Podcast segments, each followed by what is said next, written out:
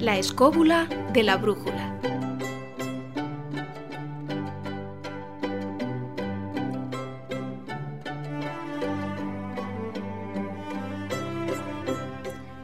Buenas noches amigos escobuleros. Sed todos bienvenidos una semana más al programa.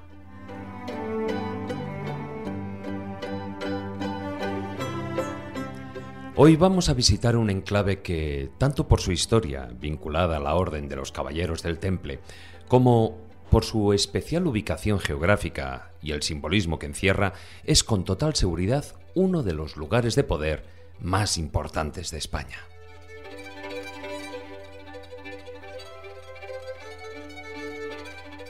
Se trata de la ermita de San Bartolomé de Ucero, situada en las entrañas del Parque Natural del Cañón del Río Lobos, en el corazón de la provincia de Soria. Un punto donde la magia natural del lugar, con sus cuevas y los cultos ancestrales, y la arquitectura sagrada del templo, con sus rosetones, sus enigmáticos canecillos y sus marcas en las piedras, se han conjugado para establecer la unión perfecta entre lo sagrado y lo profano. A ello dedicaremos el eje central de este programa.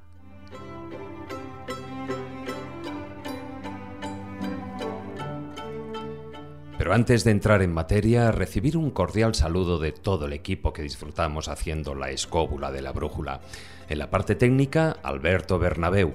En las locuciones, Belén Marcos. Y frente a los micrófonos, acompañándoos durante estas dos horas de programa, estaremos Jesús Callejo, Carlos Canales, Marcos Carrasco, Juan Ignacio Cuesta, Javier Sánchez Barba, Miguel Zorita y por supuesto quien nos habla, David Sentinella.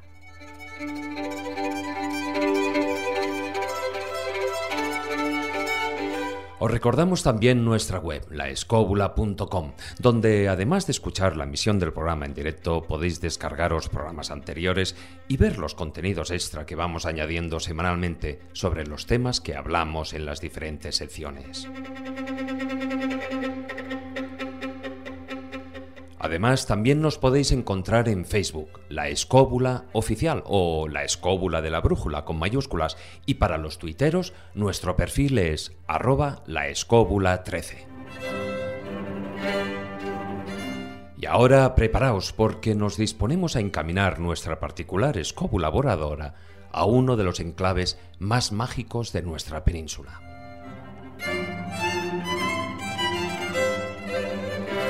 ¿Nos acompañáis? Pues comenzamos.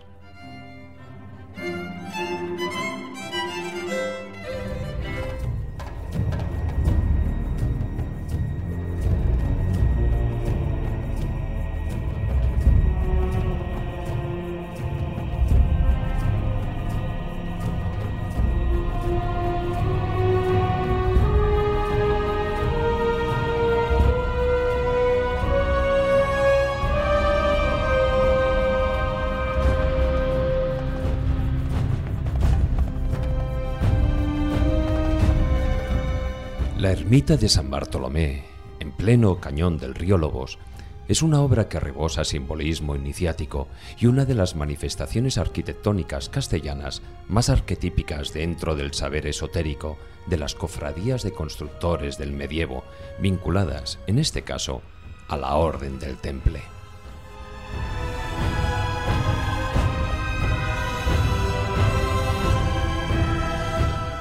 El simbolismo iniciático comienza por el propio nombre del enclave, que parece derivar del dios Lug, cuyo emblema es el lobo, uno de los grados iniciáticos de las cofradías de maestros canteros en el medievo.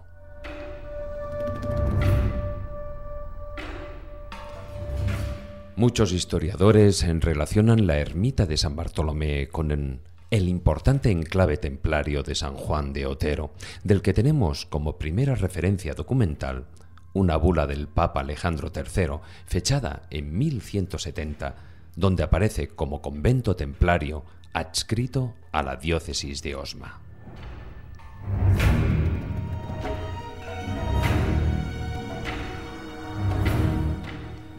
Ubicado primero junto al castillo de Ucero, tras la victoria castellana en las Navas de Tolosa en 1218, se trasladó al corazón del cañón del río Lobos como iglesia conventual, teniendo una importancia fundamental para el temple en Castilla hasta el momento de su disolución.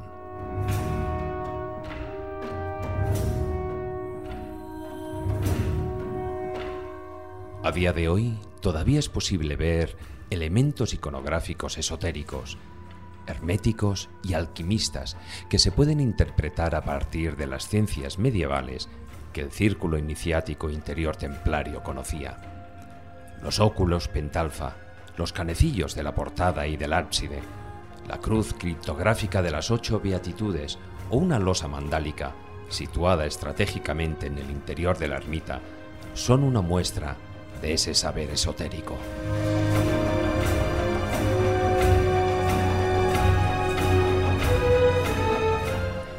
Pero además el cañón del río Lobos ha sido uno de los itinerarios más protegidos que usaban los peregrinos para enlazar con el camino francés del Camino de Santiago.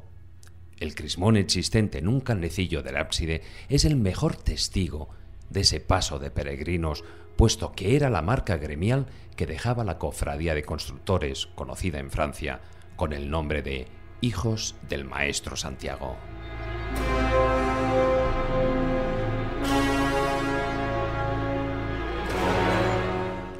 Ahora, junto a nuestros compañeros, vamos a conocer algunos de los misterios que encierra este increíble lugar de poder.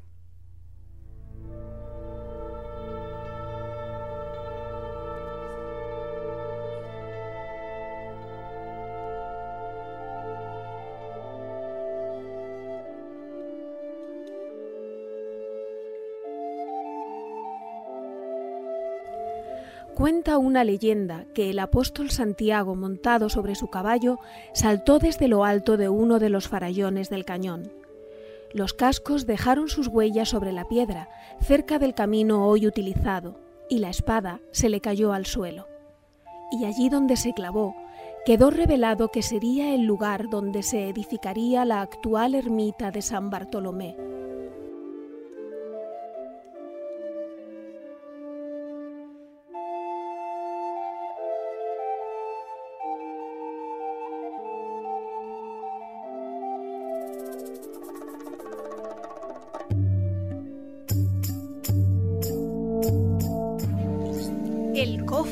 Tesoro.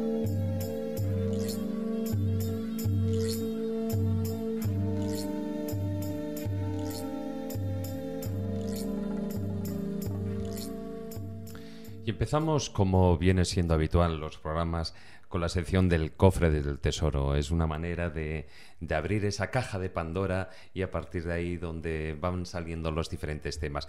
Y en este caso, bueno, empezamos como siempre con Miguel Zurita. Hola, buenas noches, Miguel. Buenas noches, ¿qué tal? Bien, oye, eh, Hoy vamos a hablar de esas, bueno, de algo que en esta sección casi nunca hablamos, ¿no? Que son las reliquias. Sí, es una cosa que nos pasa muy desapercibida por aquí.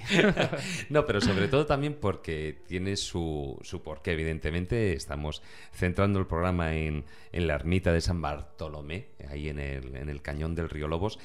Y San Bartolomé, cuanto menos, tiene una historia muy curiosa y sobre todo ya no solo eh, su figura en vida, sino también la historia de sus reliquias. Claro, en este caso hemos traído unos huesos, que no son unos huesos cualquiera, ya que son unos huesos que brillan en la oscuridad. ¿Qué tiene de peculiar esto? Pues tiene su sentido, su razón de ser, porque son las reliquias que se supone que, que pertenecieron a este santo, a este apóstol de, de Jesús, que tiene también su explicación el hecho de que brillen por el culto que se rendían. Quiero esto decir, eh, es normal dentro del mundo de las reliquias que huesos y demás restos mortales de determinadas personas desaparezcan. Desaparezcan pues por avatares de la historia o, pues porque simplemente se pierden. ¿Qué sucedió? Pues que al principio de venerarse estas reliquias, eh, la invasión turca que cercó la, la iglesia donde se conservaban terminó perdiéndolas porque las arrojaron al mar. Tan sencillo como esto. Pero claro, los fieles se negaban a reconocer que habían perdido para siempre esas reliquias al verse arrojadas a las profundidades. Sin embargo, ¿qué hicieron? Pues tramar toda una historia en la cual las reliquias tenían la fabulosa propiedad de eh, poco menos que surfear sobre las olas y llegar hasta la isla de Lipari, que es donde se conservaban. Claro, ¿qué sucedió? Que cuando los turcos volvieron a llegar otra vez por allí, sabiendo de ese culto y esa veneración que había sobre estas reliquias, las esparcieron en un osario, entremezclándolas con el resto de los huesos de los que allí descansaban desde Inilo Tempori. ¿Qué sucedió? Que claro, cuando otra vez ese culto intentó retomarse, no había forma de distinguirlas. ¿Cuál fue la forma milagrosa que a través de un sueño dijo el santo que podrían recuperarse sus reliquias? Afirmando que brillaban en la oscuridad.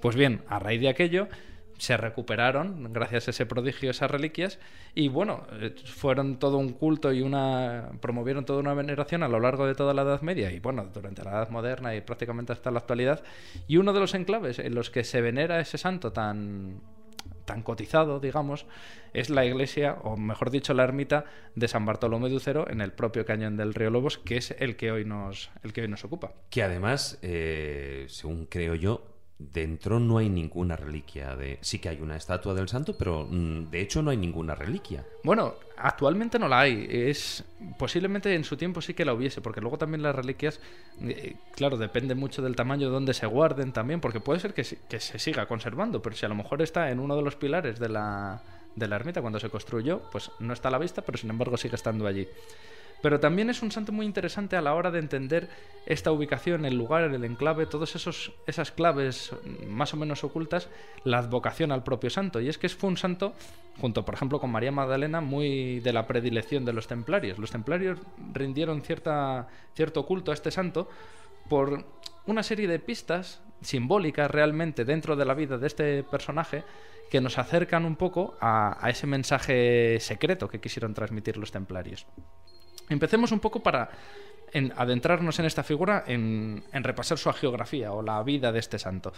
Pues bien, se cuenta, además de que San Bartolomé fue uno de los evangelistas que, perdón, de los apóstoles que más lejos llegó dentro de su evangelización, se habla incluso de que llegó a la India, una conexión muy curiosa que se hace con los templarios, ya que, bueno, daría para todo un programa la conexión de la India y la búsqueda de la India a través de los templarios, pero sí que ya nos habla ahí de una, un primer vínculo con los templarios, esa, ese viaje a la India.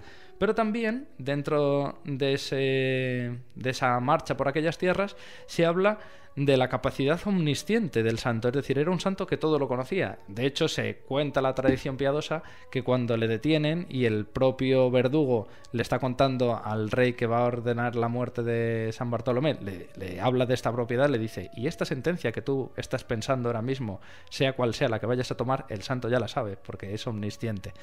Y además se le suma el hecho de que era exorcista, tenía esa facultad para expulsar los demonios de los cuerpos de los demás.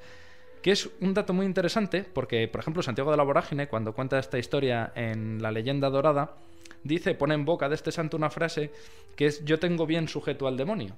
Esta frase, que en principio no tendría mucha importancia, tiene una importancia fundamental, por ejemplo, a la hora de representarlo. En la iconografía siempre aparece San Bartolomé llevando de una cadena a ese demonio horripilante que, reposa bajo sus pies y que es lo que luego ha servido para poder identificar dentro de esa clave simbólica al diablo que también lleva a sus pies.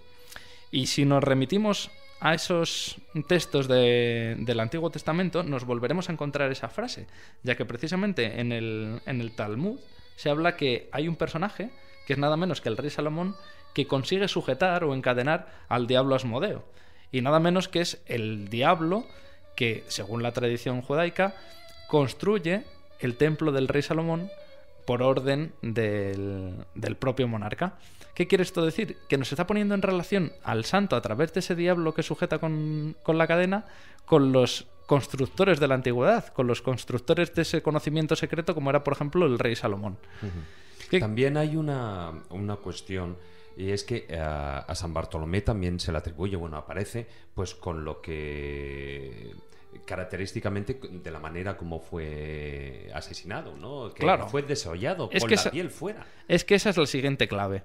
Dentro de esa iconografía, el punto fundamental para identificar, por ejemplo, dentro de, los, de las imágenes que haya en un templo, a la imagen de San Bartolomé es aquel personaje que aparece con su propio pellejo en sus manos y con un cuchillo en la otra. Estos símbolos de su tortura nos demuestran que San Bartolomé fue, como según dice la tradición piadosa, aunque hay varias versiones, despellejado vivo. Es decir, le cortaron la piel y se la sacaron un poco menos que a Que no significaba que le criticaran.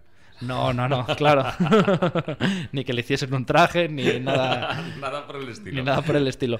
Pero sí que es cierto que dentro de la leyenda dorada, por ejemplo, de Santiago de la Vorágine, dice que le martirizan de varias formas. Una de ellas es que le cortan la cabeza o que le crucifican. Y sin embargo, Santiago de la Vorágine dice, bueno, pudieron ser todas a la vez. Primero le crucifican, luego le despellejan y por último ya le cortan la cabeza, que es como el sumum de las, Sí, así se aseguraban que... de las torturas, claro.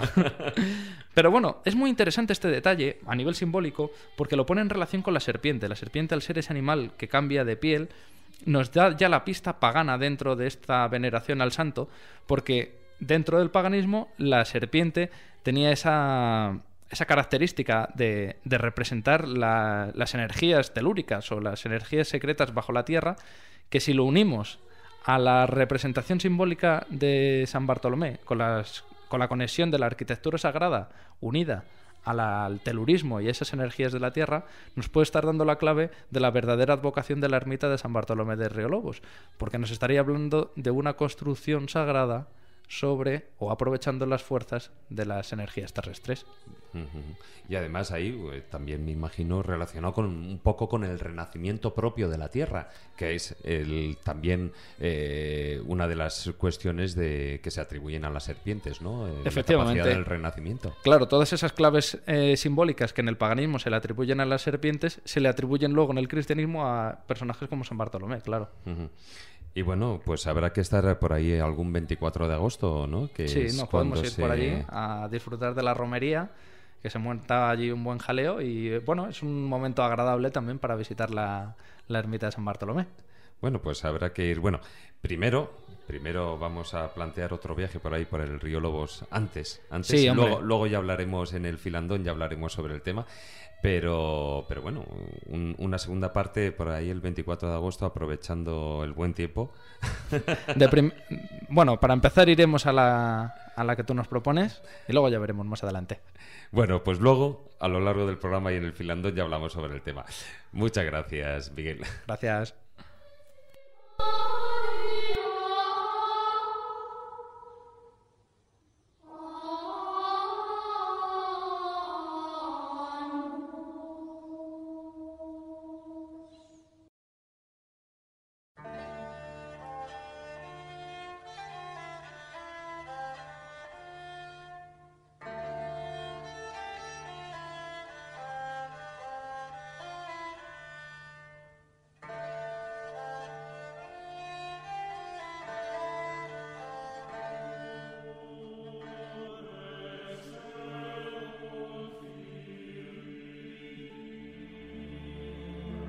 En la ermita de San Bartolomé cabe destacar los óculos de los hastiales norte y sur, que configuran dos mandalas iniciáticos de primer orden, con sendas estrellas invertidas de cinco puntas o pentalfa, que dan lugar a un pentágono central y están entrecruzados por diez corazones, enmarcado todo ello por el círculo protector o matraz, que nos sugiere la parte oculta del conocimiento. La quinta esencia alquimista está crípticamente representada en estos mandalas, cuyo carácter esotérico solo era accesible a los iniciados.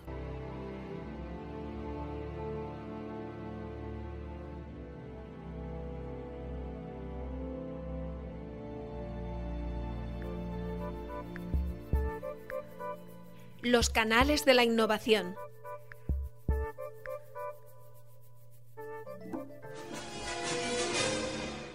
Un momento. Un momento, Doc. Oye, ¿me estás diciendo que has construido una máquina del tiempo?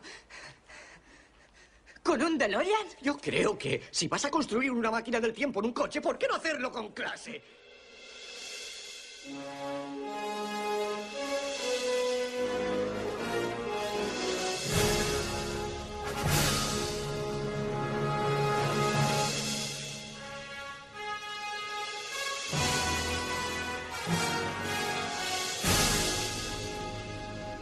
Y sí, efectivamente, esta música pertenece a Regreso al Futuro porque hoy precisamente dentro de estos canales de la innovación con Carlos Canales y Jesús Callejo vamos a hablar eh, de ese de ese tipo de coches en los que aparecían en la película, ese DeLorean con el condensador de flujo, pero vamos a hablar de esos coches voladores. Eh, buenas noches a los dos. Hola, buenas noches. ¿Qué tal? Bueno, bueno, eso de condensador de flujo tienes que ver cómo se alimentaba, ¿no? Cómo Doc alimentaba, primero con plutonio, para que salió un Algo a la caza de cualquiera. Acababa radiactivo el hombre. y luego ya fue capaz el, el Mr. El Mr. Fusion. Sí, pero de ahí viene lo del flu, flu, flu, flu. Flu, flu, flu, sí, claro, de la radioactividad que tenía el pobre. Así tenía los pelos. que al final se hacía, fíjate, el combustible a partir de cáscara de plátano y de una lata de cerveza. Pues más económico imposible, ¿no? Que hay con una cerveza. Vamos, las petroleras estarían arruinadas. Ah, totalmente arruinadas. Oye, pero ¿eh? ¿Qué potencia tenía? Te iba, te iba y regresaba al futuro con una facilidad. Nada, yo creo que vamos a tocar el tema de los coches. Bueno, nosotros porque ya somos gente de hace avanzada y recordamos todos. Bueno, habla por ti, eh, Carlos, habla por ti. y recordamos perfectamente, ¿os acordáis los supersónicos de Hanna Barbera? Sí, hombre, claro. Todavía los ponen por bueno, la pues tele. yo la, carrera le diría a los oyentes, a los oyentes que cuando acabemos y tecleen simplemente dos cosas. Moyer, como suena así, Moyer 200 G y a continuación la, la palabra los supersónicos Hanna Barbera porque verán que el, el objeto que vuela es exactamente igual. es lo mismo. Entonces, realmente vamos a hablar de la recreación de una de las grandes ilusiones de la década de los 50 y 60, que es la posibilidad de que los coches se convirtieran en coches voladores. Y ahora lo que vamos a ver, y es por lo que lo he traído a los canales de la innovación, no es tanto por el hecho de que un coche pueda volar, sino por algo realmente sorprendente, que es las implicaciones políticas que esto tiene. Y ya que hemos hablado de ciudades en el aire y de ciudades en el mar, islas móviles, y del problema que eso podría generar en el futuro porque podría romper la sociedad actual en dos, esto lo haría de una manera muchísimo más intensa. Porque a diferencia de lo que hizo Ford cuando crea el sistema automatizado en el Ford T a principios del siglo XX, aquí lo que estamos hablando es de una revolución aún mayor. Algo que podría cambiar completamente la estructura organizativa de producción y de vida de la sociedad actual. Y dice, alguien podría decir, bueno, qué exageración. No, esto es la verdadera revolución. O sea, no lo que se dice habitualmente. Sí, los que beben abajo y los que beben arriba. Esto es lo que cambia el mundo. No, no, hablo de revolución en el sentido de que estas son las cosas que cambian el mundo. O sea, perdón y que no se me ofenda a nadie. El mundo no lo cambias en una manifestación, lo cambias así. Con cosas que te cambian la vida en cinco minutos y ni te enteras. Es decir, Internet, por ejemplo. Internet lo fue, pero Internet lo fue de una manera general, pero efectivamente lo ha cambiado. Entonces, en ese sentido, hay mucha más revolución detrás de esto que de cualquier otra cosa que nos podamos imaginar. De hecho, los estados, todos los estados del mundo, que nadie se engañe, no hay ningún estado liberal en la Tierra. Los estados liberales, algo que concederá primacía principal a libertad humana individual, no existe. No existe porque es un peligro para las estructuras organizadas. Y como bien se sabe desde hace muchos años, y esto es filosofía no solo política, sino sociología básica, toda organización tiende a mantenerse en el tiempo. Es una ley general. Bueno, eh, tanto el, diseño de Moller del que vamos a hablar hoy, como algunos ejemplos que contaremos en programas futuros, son una amenaza directa contra la estructura social del orden actual. Y lo son no tanto por lo que crean, sino por las implicaciones sociales que lo que crean podría tener. Y alguien, de nuevo, cuando escuche el programa diría, bueno, ¿de verdad? Sí, en serio. Esto es realmente peligroso. Esto es peligroso porque rompe completamente la estructura del orden nuestro. Y lo rompe de una manera habitual porque encima tiene un elemento clásico de la tecnología que sí Ford sabía y que sobre todo descubrió un genio que era Thomas Alva Edison, que la razón por la que se impone Edison a, Tesla es una cosa muy poco habitualmente hablada.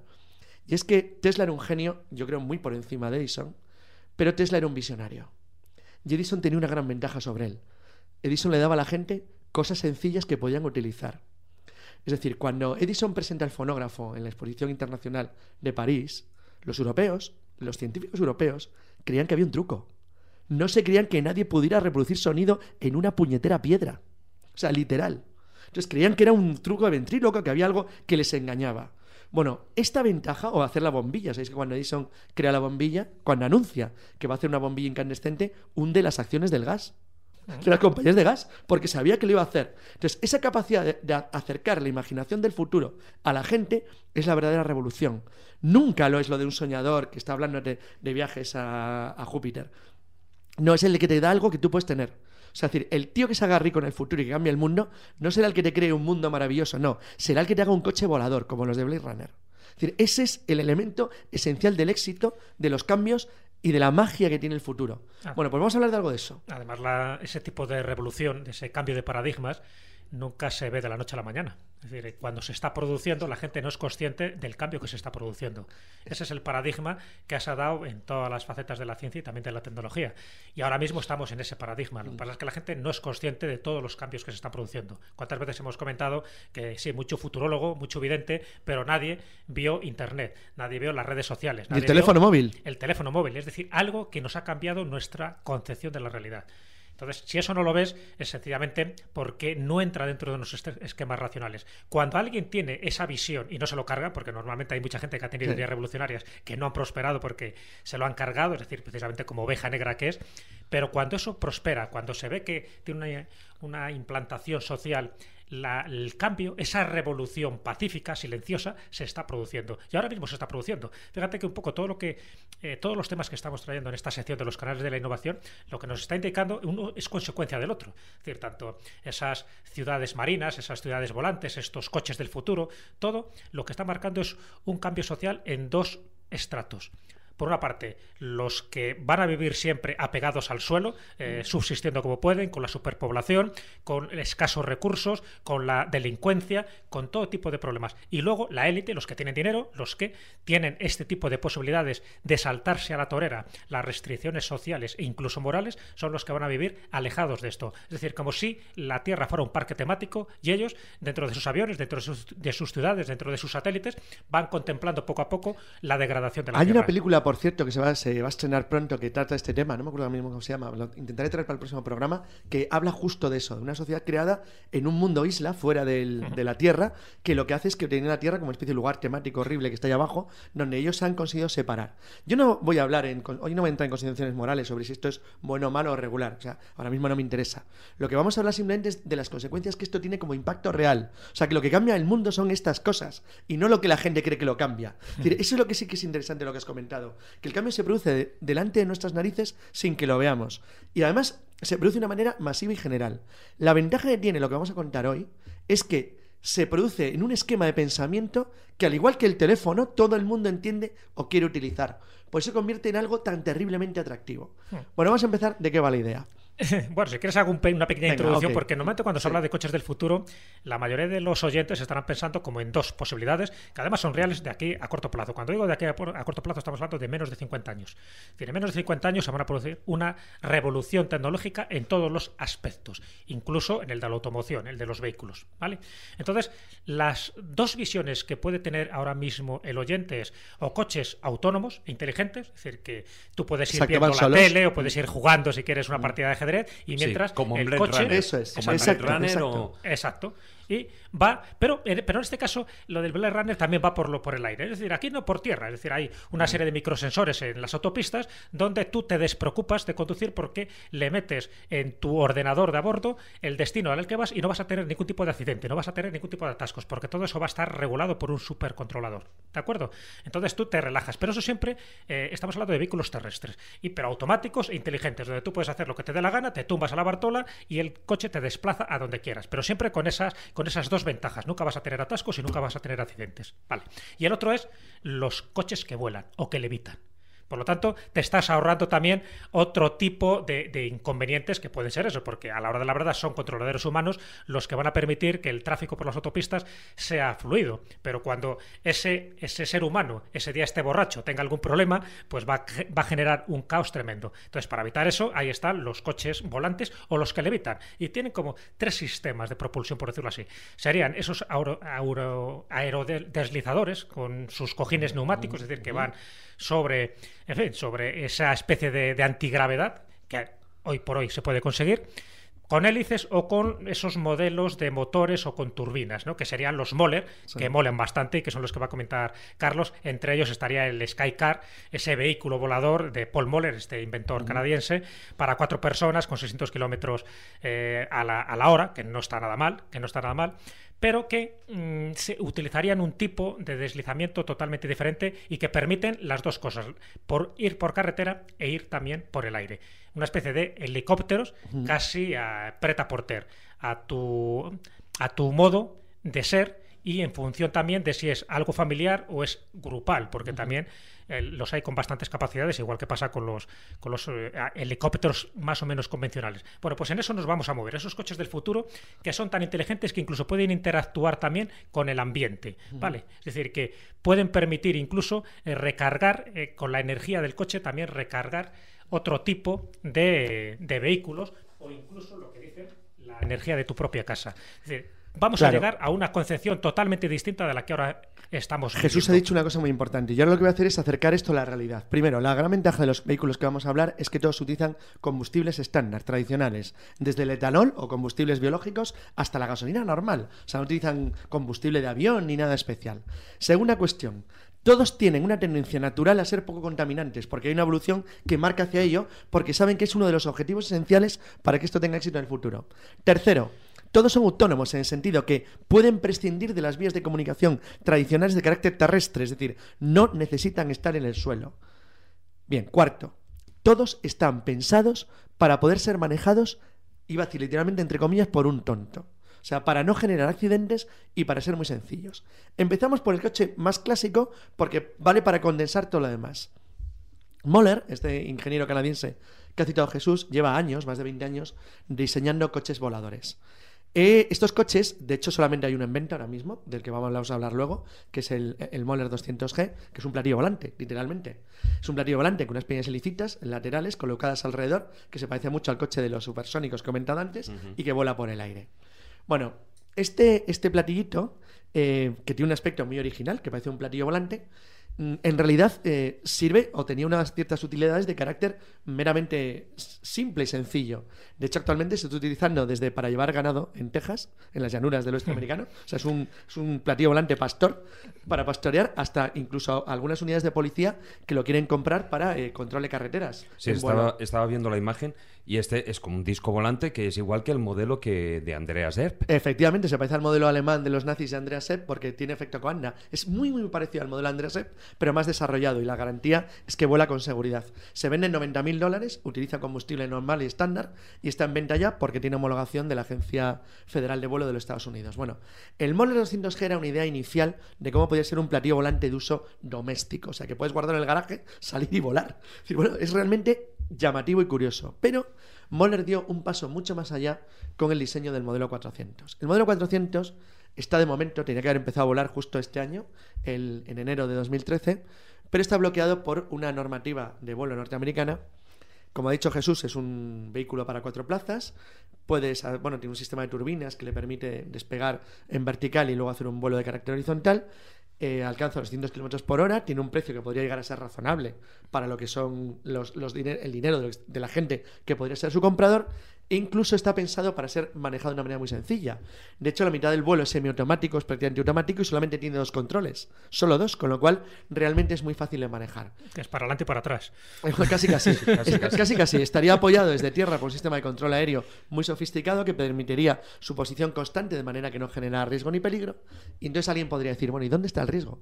¿Por qué hay esa oposición tan frontal al sistema de Moller, por qué el enfrentamiento actualmente de su empresa con las autoridades civiles de vuelo de Estados Unidos y con todo tipo de organizaciones públicas y por qué este bloqueo. Me imagino que ahí habrá una lucha de poderes fácticos increíbles, o sea, no en vano eh, casi el 50% de la industria norteamericana está basada en General Motors y tal, en, el tema de los vehículos. La, Boeing, eh, la compañía Boeing en Seattle, por ejemplo, están diseñando este tipo de vehículos que sean terrestres y sean aéreos. O sea que hay mucha competencia y muchos intereses El problema no, se trata solamente de que todo el mundo quisiera entrar en el negocio y les aparece un outsider, que es lo que es mola realmente, un tío friki que se ha metido en el medio y acaba de poner en marcha lo que parecía imposible, pero que hay un tío que lo ha hecho.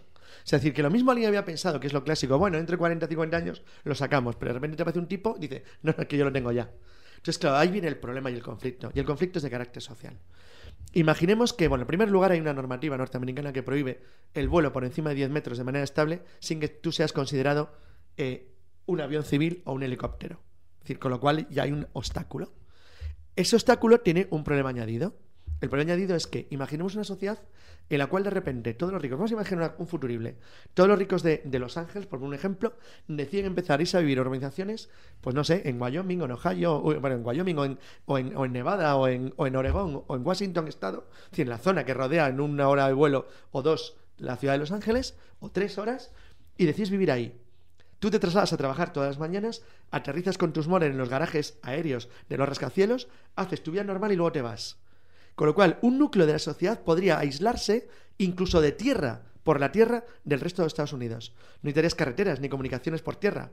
Porque los moles y vehículos parecidos per- permitirían que llevaras todo lo que tú necesitas a un lugar al que la gente no podría llegar. O sea, estás creando mundos como el de las islas, pero en el propio territorio norteamericano. O sea, aquí no hablamos de islas O móviles sea, o vivir en ciudades en mitad de las montañas, en un lugar donde no hay carreteras. Sin ninguna comunicación. Entonces, crearías urbanizaciones de hiperlujo aisladas del país. Es decir, aquí no estamos hablando como en el otro programa de islas móviles o de ciudades en el aire, que a la gente le suena algo más raro. No, estás hablando de hacerlo a una hora de vuelo de tu casa, pero donde nadie puede llegar. O vas andando con una mochila o no llegas. De todas Entonces, maneras, eh, me imagino, y las habrá, ¿no? Que habrá eh, notables diferencias con lo que es un helicóptero pequeño. Claro, Pero exacto. Porque. Si Primero, no- es mucho más maniobrable, no tiene el problema de los rotores, es mucho más barato, es mucho más sencillo de mantener, es mucho más sencillo de guardar, puedes guardar en el garaje, puedes utilizarlo de una manera mucho más simple y sobre todo existen algunos modelos como otro, el X-Hawk de Urban Aero, que es una máquina que fue diseñada en Israel para, fíjate, para lo que era lo que los americanos llaman paramédica, lo aquí sería, por ejemplo, en Madrid,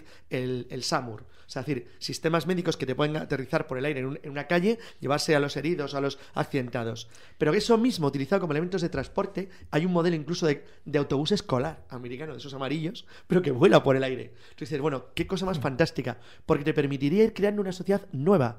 Hay incluso una empresa coreana que empezó a diseñar para modelos Moller o de Urban Aero aerovías en el aire, con carteles eh, que flotan en el aire, con sistemas de conducción limitadas a áreas que controlaría el gobierno para que tú no puedas generar accidentes moviéndote libremente. O sea, autopistas hasta- en el cielo, Claro, hasta determinadas alturas. Y por encima de cierta altura, el vuelo sería más libre, porque estamos hablando de la posibilidad de que haya miles de vehículos volando al mismo tiempo de manera simultánea en el cielo. Esto puede ser una revolución tan grande que cambiaría completamente la forma en la que entendemos la historia, de la misma manera que lo cambió el coche. Fíjate, ahora que has dicho eso de los problemas que pueden tener incluso dentro de Estados Unidos los propios estados, es decir, que algunos puedan reconocer ese tipo El de aerovuelo y otros no, o de claro. tráfico, tanto aéreo como terrestre, y otros que no lo puedan reconocer. Y recuerdo que ahora Google, por ejemplo, fíjate, la gran Google, pues ya tiene una pequeña flota de coches totalmente automatizados donde no es necesario conducir. Es decir, que ya ha hecho, son pequeños, es decir, tipo mm, prototipo que no tiene todavía una gran divulgación, pero que utilizan un GPS, radares láser para maniobrar. Es decir, tú no necesitas para nada un conductor físico para ello. Y de momento es legal solo en tres estados norteamericanos.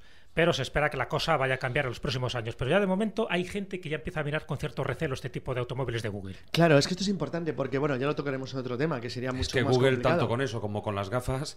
Claro, las gafas Google puede cambiar el mundo También, también. Es que Google está Exacto. a van la letra en todo esto. O sea, Claro, que está muy por exacto, encima pero y muy por delante Es de que otros. estas cosas, y tenemos que tocar el tema de las gafas, tenemos que tocar el tema de los sistemas de sonido, tenemos, que tocar el sistema de la Sí, noticia sí. que salió la semana pasada. La realidad aumentada. ¿no? que- La semana pasada en televisión de este tarao en Texas que se ha fabricado una pistola con, en su casa. Sí, sí, claro. Y que te puedes bajar, Que eh, te la puedes bajar en internet el modelo de, de Sí, CAD sí, para sí. poder imprimirte una impresora y que decimos a varios tipos de munición. Es decir, esto es un mundo enloquecido que va hacia una revolución general porque la, la, la tecnología es cada vez más libre. Entonces, no sé si nos hará libre o no, pero desde luego es cada vez más libre al alcance de todo. Entonces, es muy difícil frenar el tema del skatecar porque las legislaciones que tú tienes que hacer para controlar algo así no pueden poner puertas al campo eternamente. Entonces, tarde o temprano alguien va a tener que aceptar el hecho de que los coches van a volar.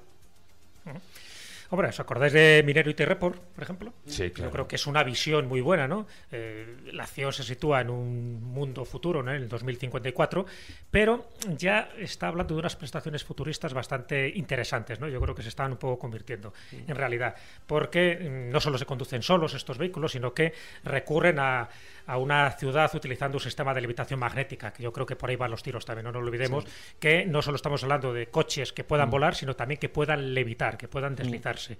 Eh, vamos a ver esto algún día, por ejemplo, esto que hemos visto en Minority Report. Pues hombre, la propia Toyota ya está haciendo artilugios y prototipos en este sentido. O sea, eh, y además inspirados en el fin. eh, que ya sabéis que también está basado en una novela de, de ciencia ficción, además de uno de esos personajes visionarios ¿no? que, que tuvieron esa, esa aportación por una serie de, de- de- de visiones internas que tuvo a partir de los años 70 y que le cambió toda, toda su vida.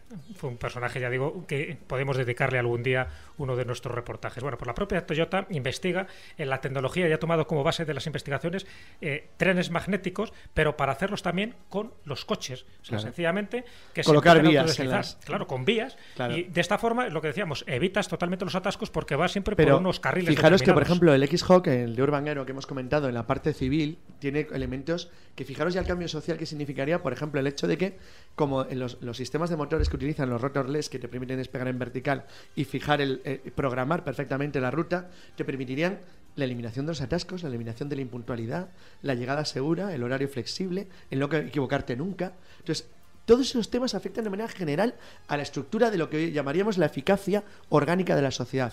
Es decir, los, los gastos generales que suponen los atascos, la pérdida de tiempo, todo eso desaparecería. Entonces son caminos muy lentos hacia una sociedad cada vez más eficaz, mejor y que utiliza mejor los recursos disponibles. Entonces esto es lo que va a hacer que sea difícilmente parable esta auténtica revolución que yo creo nos viene aquí a 15, 20 años sin duda alguna.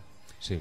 Bueno, eh, estamos escuchando ya para despedir el programa, ya que hemos estado, hemos empezado con Regreso al Futuro y terminamos con Blade Runner, de la que hemos hecho mención. Carlos, ¿tú estimas que este futuro llega de dentro de 10, 15... Sí, más o menos. ¿10? ¿20? Bueno, hay, hay algunos que ya te he dicho se están es, viniendo es- ya, pero... es para hacer la quiniela, porque ahora le Venga, tocará 10, a Jesús. 15, 20, 10, 15, 20 años, sí. Si no hay ningún grave problema en el mundo, es el tiempo más o menos razonable. Sí, bueno, fíjate, yo me baso en Michio Kaku, ¿os acordáis? Ese gran físico, ¿no? El profesor de física teórica de la City College de Nueva York. Él ya escribió un libro que se llama Visiones, precisamente, donde hablaba de toda la tecnología que está a punto de, de venir y de cambiar totalmente nuestra concepción de, de la sociedad y de la realidad. Y él siempre hablaba de 50 años para abajo, incluso de 30 años para este tipo de cosas, es decir, para, estos, para evitar los accidentes, para evitar los atascos de tráfico, eh, que van a ser cosas del pasado, con el GPS, con los sistemas de radar que proporcionan viajes ilimitados. Todo esto estaríamos hablando de aquí a 30 años, esto que estamos hablando. Muy bien. Y como de bien decía, y con la música y con los replicantes, porque ese será una de las de mis propuestas para un próximo hablar con los programa. Hablaremos en Nos vamos con, con la música de Blender. Muchas gracias a ambos. Mala traducción, réplicas, réplicas. Réplicas, no replicantes.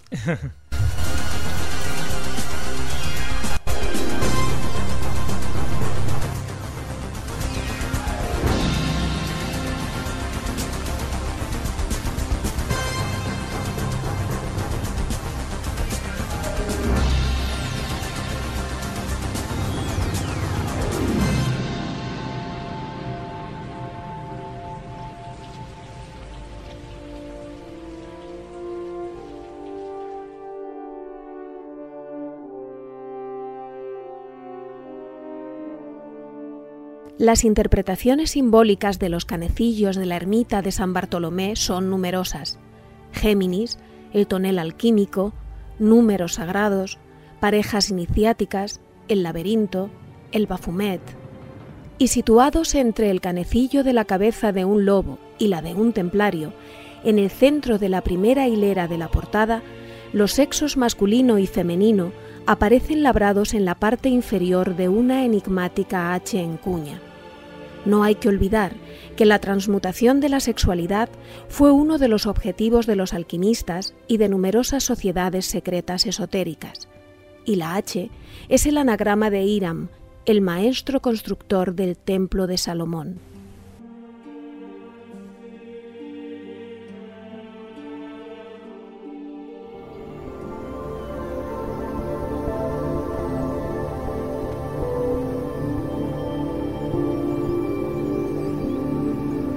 El zurrón del caminante.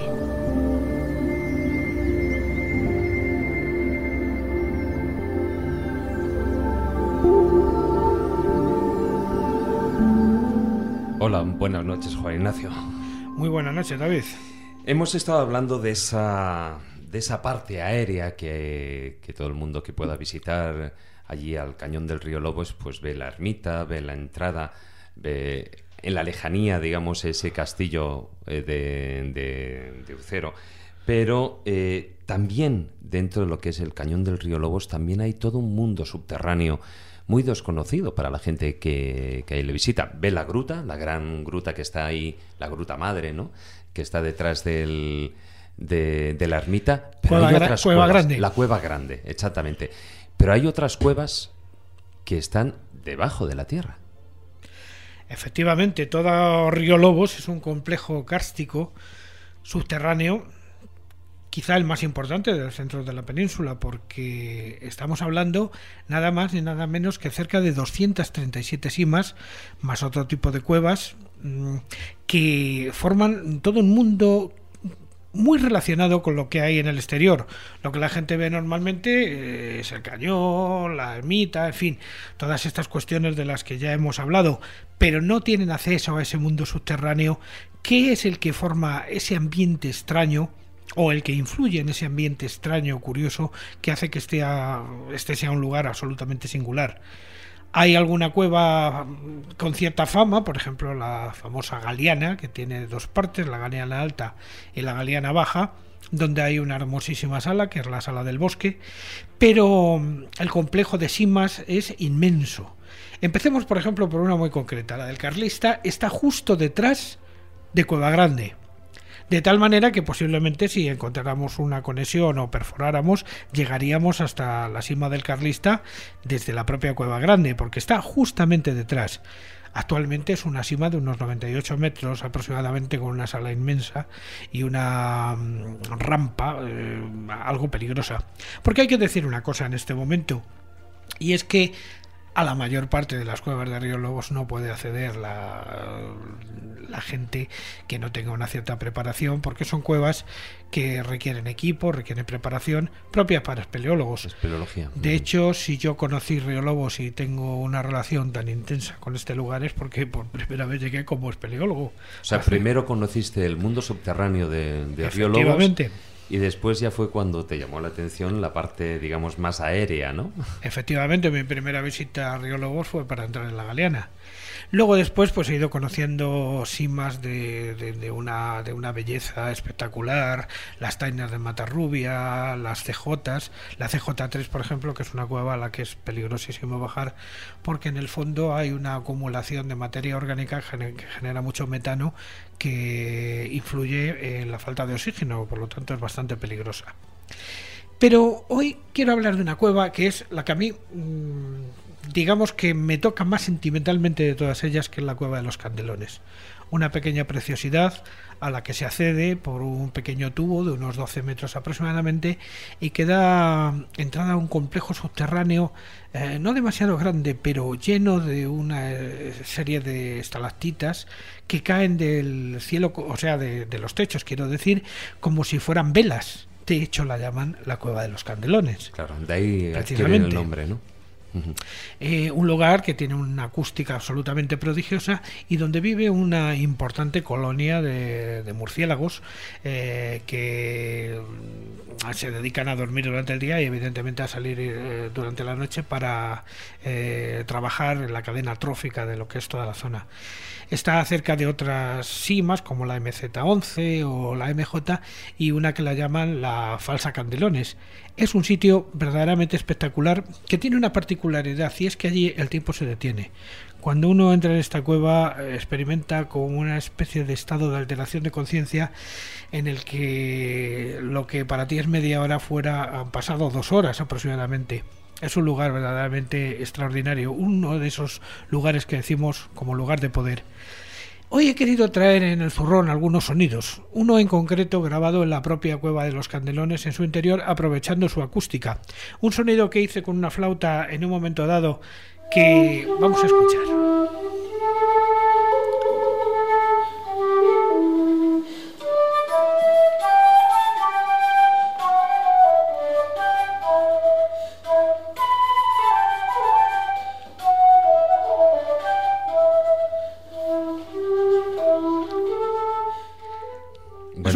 Sí. Es una costumbre que tengo desde hace muchos años llevarme siempre una flauta a la cueva o si hay una buena acústica eh, cantar alguna cosa porque es que además mis compañeros quieren que lo haga. Aquí me estaba viendo unas, unas de las fotografías que traes de la cueva de Candelones y la verdad es que parece como que todo el techo está llorando. Es un lleno, o sea, esas estalmitas, ¿no? Pero que, que bueno, que parece como si cayeran todo de, de gotas petrificadas de, todo el techo, es increíble. Sí, indudablemente es el tiempo petrificado que se derrama de los techos y además a veces en formas abigarradas que no cumplen eh, como se esperaría con la ley de la gravedad, formando lo que se llaman las excéntricas o lictitas, que en este lugar son no muy abundantes, pero sí son muy bellas las, las que hay. Eh, en la de al lado, la basílica, hay algunas más. El lugar es absolutamente fascinante y la gente que normalmente acude a esta zona no lo conoce, excepto si tiene la capacidad de ponerse un arnés, colocarse los aparatos suficientes y, bajar esos 12 metros que luego lógicamente hay que subir. Hay que subirlos, claro. Eh, ¿Es, es eh, difícil? El, acceso? Candelones no es muy difícil, incluso podría entrar algunos profanos. De hecho, hemos. Eh, con ayuda, me imagino, ¿no? Sí, con una cierta ayuda hemos entrado con profanos. Otra cosa sería si habláramos, por ejemplo, de veguillas, que son 273 metros en vertical en un tubo que da miedo. o sea, es absolutamente... Eh, Claustrofóbico casi, ¿no? Aterrorizador. nada más verlo. 273 metros. Ahí es nada, madre mía. Bueno, eh, oscuridad absoluta, la propia luz que uno pueda llevar. Por supuesto, ahí tienes que ir con medios metal, o sea, con medios artificiales para poder ver, porque ahí nosotros somos seres extraños. Entonces la cueva eh, nos deja entrar. Nos deja entrar, pero para que nos deje entrar tenemos que pedirle permiso de alguna manera y además ser muy respetuosos. Y hoy el zurrón trae también otro sonido, otro sonido que se escucha con mucha frecuencia en Río Lobos y del que no hemos hablado en todo este programa. Un sonido muy peculiar, muy propio de allí, porque el río Lobos es uno de los pocos ríos que hay en España que tienen nenúfares. Y esos nenúfares, con sus hermosas y amplias hojas, sirven para que se apareen las ranas. Entonces lo hacen con un curioso croar entre todos los sonidos de la naturaleza, de los pájaros. No me dirás que ha sido tan indiscreto de grabar a las, a las propias ranas copulando. Efectivamente, pero es algo que hace todo el mundo porque uno de los grandes espectáculos de Río Lobos es ver las ranas copulando sobre las hojas de los nenúfares. Pónnoslo.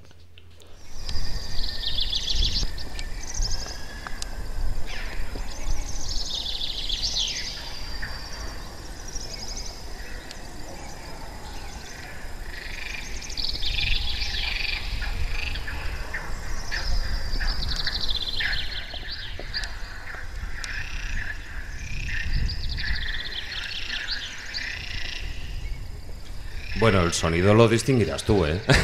yo salvo el de los pájaros, yo que soy profano en la materia, afortunadamente.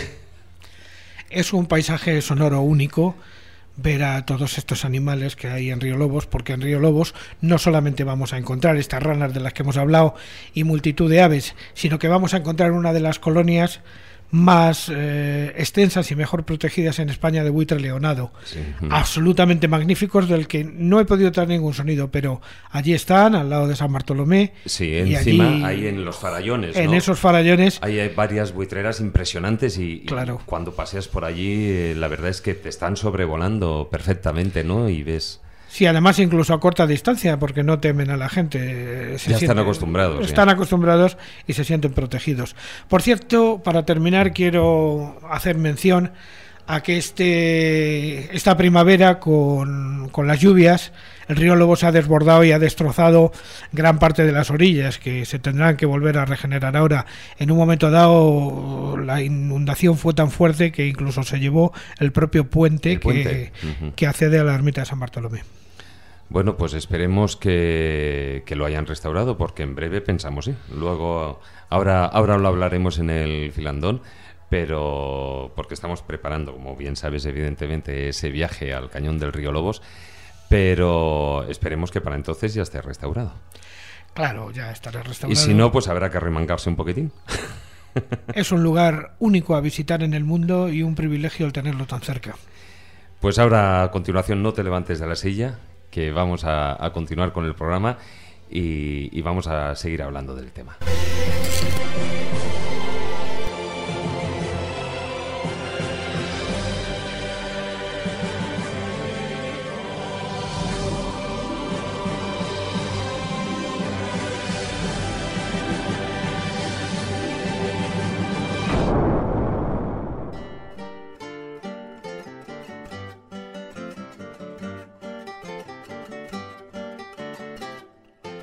Tras pasar la puerta de entrada a la ermita, en el primer capitel interior de la izquierda, se encuentra labrada la más criptográfica de las cruces templarias, la Cruz de las Ocho Beatitudes.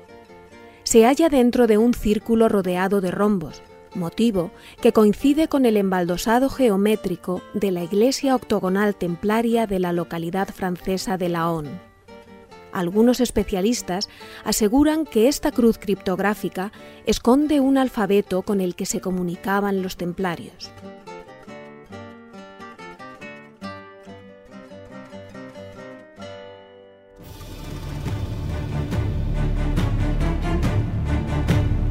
Comienza el filandón.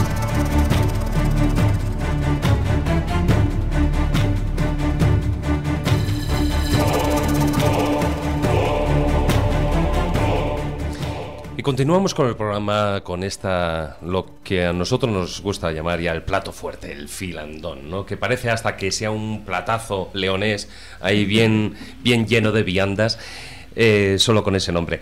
Y hoy estamos hablando de ese cañón de Río Lobos y evidentemente hay un, punto concreto que yo creo que, bueno, cuanto menos ha llevado, ha, girado a su alrededor muchas de las grandes investigaciones y es la ermita de San Bartolomé de Ucero.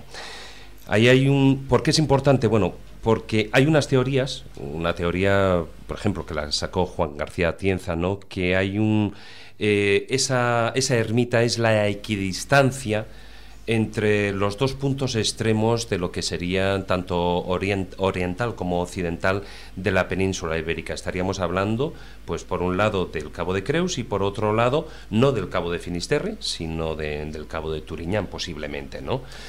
Por eso es únicamente, eh, solo por eso podemos hablarlo como un lugar sagrado, un enclave eh, a tener en cuenta dadas estas investigaciones o, engloba otro tipo de geometría sagrada más importante todavía? Bueno, a ver, estamos hablando de esos lugares que reúne todos los principios para ser considerado un lugar mágico, un lugar de poder, como le gusta decir a, Juan Ignacio Cuesta. ¿Por qué digo que reúne todos los principios, todas las características, todos los requisitos?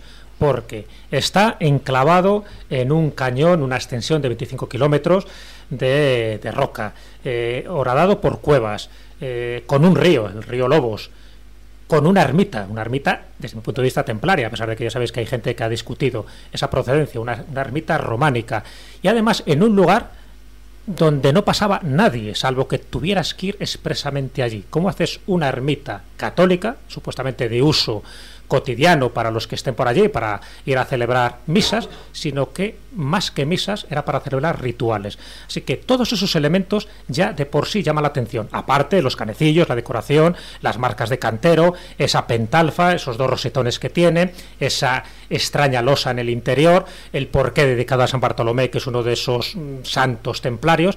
Aparte de todo esto, lo que le llamó la atención a Juan García Tienza, y además los puso en uno de sus libros, que es La meta secreta de los templarios, un libro publicado en el año 1979, era establecer lo que yo llamo la hipótesis Atienza, que tú lo has resumido bastante bien. Es decir, para los amantes de las matemáticas y los lugares mágicos, esa ermita señala el punto intermedio entre el Cabo de Finisterre, él hablaba del Cabo de Finisterre, en el extremo más occidental de la península, y el Cabo de Creos en el extremo oriental, equidistante ambos 527 kilómetros según lo que él determinó. Claro, este dato que ahora luego comentaremos, ampliaremos, porque por suerte con los GPS tenemos más información, pero este dato es lo que ha hecho pensar a más de uno, y entre ellos, por ejemplo, Ángel Almazán, que yo creo que es investigador obligado para citarle en esta tertulia, decía que esta ermita se encuentra en uno de los centros del mundo. Estamos hablando de un ónfalos, un ombligo, una sismundi y sería uno de los centros del mundo más misteriosos de toda Europa. Está en el Axis Mundi, de hecho. Está en el Axis Mundi por esa equidistancia. Y él decía, Ángel Almazán, dice, con todo el telurismo y el simbolismo imprescindible para que el espíritu atraviese el cuerpo y el alma de los adeptos. Es decir, está haciendo referencia de una forma muy clara, y eso yo creo que es bueno subrayarlo, de que era un lugar de iniciación, no era un lugar para escuchar música, era un lugar de rituales. Si además eso lo asociamos por el enclave telúrico, por la orografía, por la reminiscencia templaria que tiene todo eso, nos indica de que estamos ante uno de los lugares más importantes, no solo de la península ibérica, sino de toda Europa. Yo como creo que Juan Ignacio es una persona que conoce esto a las mil maravillas, igual que tú Jesús, y yo creo que somos Miguel y yo los que aquí tenemos con mucho menos experiencia en el tema, quería apuntar un, dos pequeños detalles de carácter geográfico. Uno que vais a comentar luego en detalle, y es que efectivamente no son los puntos occidental y oriental actualmente extremos de la península ibérica y por lo tanto Atienza no acertó plenamente, pero para mí el hecho simplemente de intuirlo, porque el error es mínimo, me parece un hallazgo de una intuición asombrosa. En realidad, como es bien conocido, eh, se demostró por Fuster tiempo después que en realidad los puntos a los que, a los que teóricamente debía apuntarse serían efectivamente el Cabo Creus en el lado oriental, pero es el Cabo de Turiñán en el occidental. Lo sorprendente es que cuando se hizo la medición, las distancias que se aprecian son realmente ridículas, porque la diferencia es, fijaros, de San Bartolomé a Cabo de Creus, 532 kilómetros con 744 metros, en tanto que a Cabo de Turiñán, o sea, al extremo occidental, son 532 con 793. O sea, 49 metros. Claro, la verdad es que es asombroso. Luego yo quería hacer una pequeño, un pequeño matiz técnico. En realidad, eh, en los últimos milenios, bueno, en los últimos milenios no, en el último segundo, o sea, todo el tiempo, los continentes se están desplazando y tienen ligeros cambios por la derivación del norte geográfico, no solo del magnético. De manera que, en realidad, actualmente el punto más occidental de la península ibérica no es Turiñán, es el Cabo de la Roca en Portugal pero porque ha cambiado en los últimos 2.000 años, de manera que en realidad este ligero desplazamiento de la orientación de la península ha alterado técnicamente lo que sería este criterio. Pero ese criterio es plenamente válido, porque tenemos que tener en cuenta que es como era cuando alguien decidió construir una ermita románica en un lugar tan aparentemente absurdo. Bueno, varias cosas. Primero, Atienza realmente no solamente se centra en, esa equidistancia curiosa, sino que hace hincapié, lo que pasa es que no lo hace demasiado claro, en la Y que forma. Realmente, si tenemos en cuenta la vertical que iría desde Ucero hasta la Iruela, en las orillas del Guadalquivir, en la Sierra de Cazorla. Entonces, eh, ahí es donde él hacía una conexión con, sus ideas sobre la iniciación, haciendo referencia, por ejemplo, a los famosos Cristos del Camino de Santiago que estaban eh, crucificados sobre una Y, como por ejemplo en el caso concreto de Puente la Reina. Em, que es la pata de oca, efectivamente. es un símbolo de las marcas de cantero. Pero es que lo más curioso lo más curioso es que eso es lo más importante, mucho más que la equidistancia. Esa pata de oca, ¿por qué? Porque si nosotros vamos y nos fijamos bien en la ermita de San Bartolomé de Ucero, la ermita románico tardía protogótica de San Bartolomé de Ucero, nos vamos a encontrar unas marcas de cantero que son propias del Camino de Santiago, porque está el báculo de la cofradía de los constructores que se llamaban los hijos de Salomón. Por lo tanto, no solamente no lo vamos a encontrar una, sino varias veces. ¿Eh? y además un crismón. Con lo cual estamos hablando de un camino de Santiago y hoy día ya sabemos que por ahí pasaba en concreto un camino de Santiago, el camino de la lana que venía desde Valencia pasando por las provincias de Cuenca, Guadalajara y Soria hasta llegar aquí y desde aquí hacia el empalme a través de Santa Marina de las Ollas hacia el norte y Ontoria del Pinar iba a unirse en la zona más o menos de Burgos, entre Burgos y Belorado aproximadamente.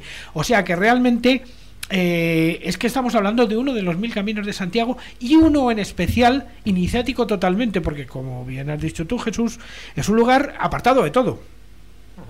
Y la razón fundamental de por qué se buscó este sitio en concreto es esa, que estaba apartado de todo, pero además porque se encuentra dentro del complejo kárstico más importante que hay en el centro de la península ibérica.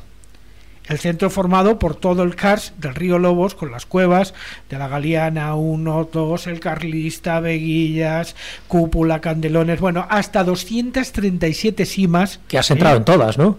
He entrado en algunas, no en todas. Eh, es que hay algunas que son excesivas. Por ejemplo, en la CJ3 no se puede entrar porque la abundancia de metano impide respirar, entonces es bastante peligroso.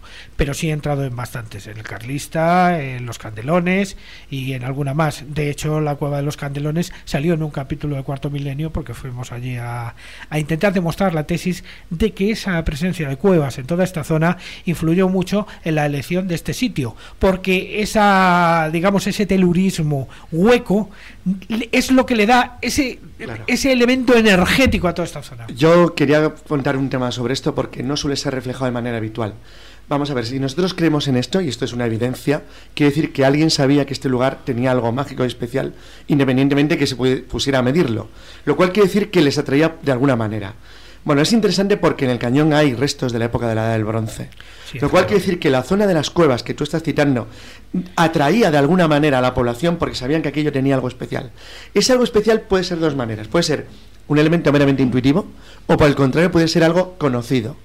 Para cualquiera que haya leído el libro, un libro recomendable, La primera civilización, que parece un libro genial, Lenait, eh, cita un tema muy interesante referente, bueno, es un libro básicamente sobre las mediciones, las medidas en la, en la edad antigua y en el neolítico. Es decir, por qué los seres humanos tenemos tendencia a medir las cosas con las mismas proporciones y por qué luego casualmente esas proporciones están mm, directamente relacionados con elementos eh, que son de carácter eh, armónico en la naturaleza, que podría ser, de, no sé, pues desde el número de Pitágoras hasta las series de Fibonacci. Es decir, elementos que se repiten de una manera general aparentemente en todo el cosmos.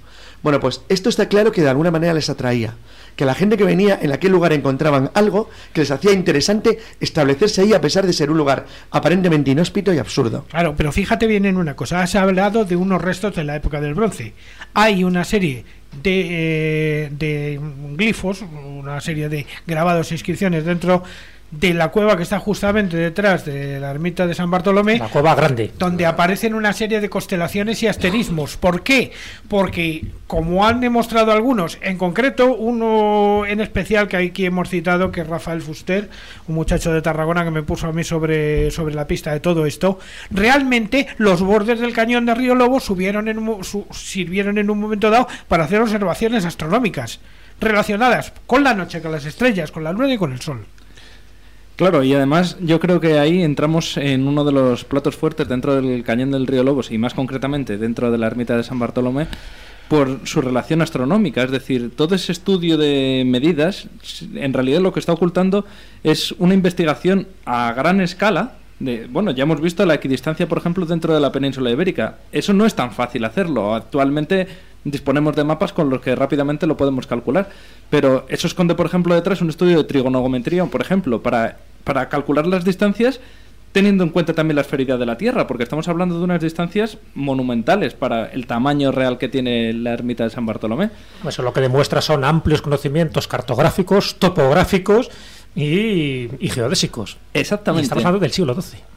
Y, yo quizás a lo que entraría ahora es que si se tienen esos conocimientos topográficos, eh, astronómicos y, geográficos en realidad, eso nos da pie a pensar que de la misma forma que puedan calcular la equidistancia entre las dos partes de la península ibérica, puedan calcular equidistancias incluso no voy a decir con otros planetas, pero sí con los movimientos solares, sí con los movimientos astronómicos que quedan, yo creo que perfectamente reflejados en la ermita con, detalles como esa losa de la que quizás hablaremos ahora y, multitud de pequeños detalles como los que ha, comentado ahora mismo Juan Ignacio. Sí, yo le quería preguntar a Juan Ignacio, porque como sé que, que va varias veces al año allí a San Bartolomé, es cierto que en, en la noche de San Juan, desde allí se ve lo que es la, constelación de Sagita, la, flecha de Sagitario, eh, que señala el norte del camino de Santiago. Es cierto. Es cierto, yo no lo he observado personalmente porque nunca me ha cogido allí en una noche de San Juan, pero Rafael Fuster sí que me lo comentó, que así es. Es más, hay una muchacha, una farmacéutica de la provincia de Zamora, que ha hecho un libro que se llama Virgo sobre España, donde hace un, contempla una serie de elementos eh, que formarían la constelación de Virgo sobre, sobre, vamos, sobre la piel de toro ibérica, de alguna manera donde contempla evidentemente San Bartolomé de Ucero. Pero es que hoy día nadie sensato que se mueva en estos temas va a ignorar que templaria o no templaria, San Bartolomé de Ucero es absolutamente fundamental a la hora de entender esto. Y permitidme que os diga una cosa, habéis dicho siglo XII, en pleno siglo XII los conocimientos. En el siglo XII había muchos conocimientos porque ya funcionaba la escuela de traductores de Toledo, hacía ya muchísimo tiempo y entonces los árabes, eh, bueno, los árabes, perdón, eran españoles, musulmanes, ya nos habían puesto sobre todos los conocimientos que venían de, de Arabia, venían de Irak y de todos estos sitios de astronomía avanzadísimos para su época. Tú sabes perfectamente, Juan Ignacio, que hay que hay probablemente indicios notables de que había una presencia romana anterior. Lo cual estamos hablando de también una civilización que tenía ciertos niveles de conocimiento matemático, pero es que hay instalaciones anteriores, es decir, de la edad del hierro y la edad del bronce, lo cual quiere decir que era un lugar eh, mágico, sagrado, para generaciones y generaciones de pobladores. O sea, era un lugar especial. Pero entonces la cuestión de verdad que para mí me parece realmente eh, fascinante es, ¿era pura y simplemente porque les atraía el lugar?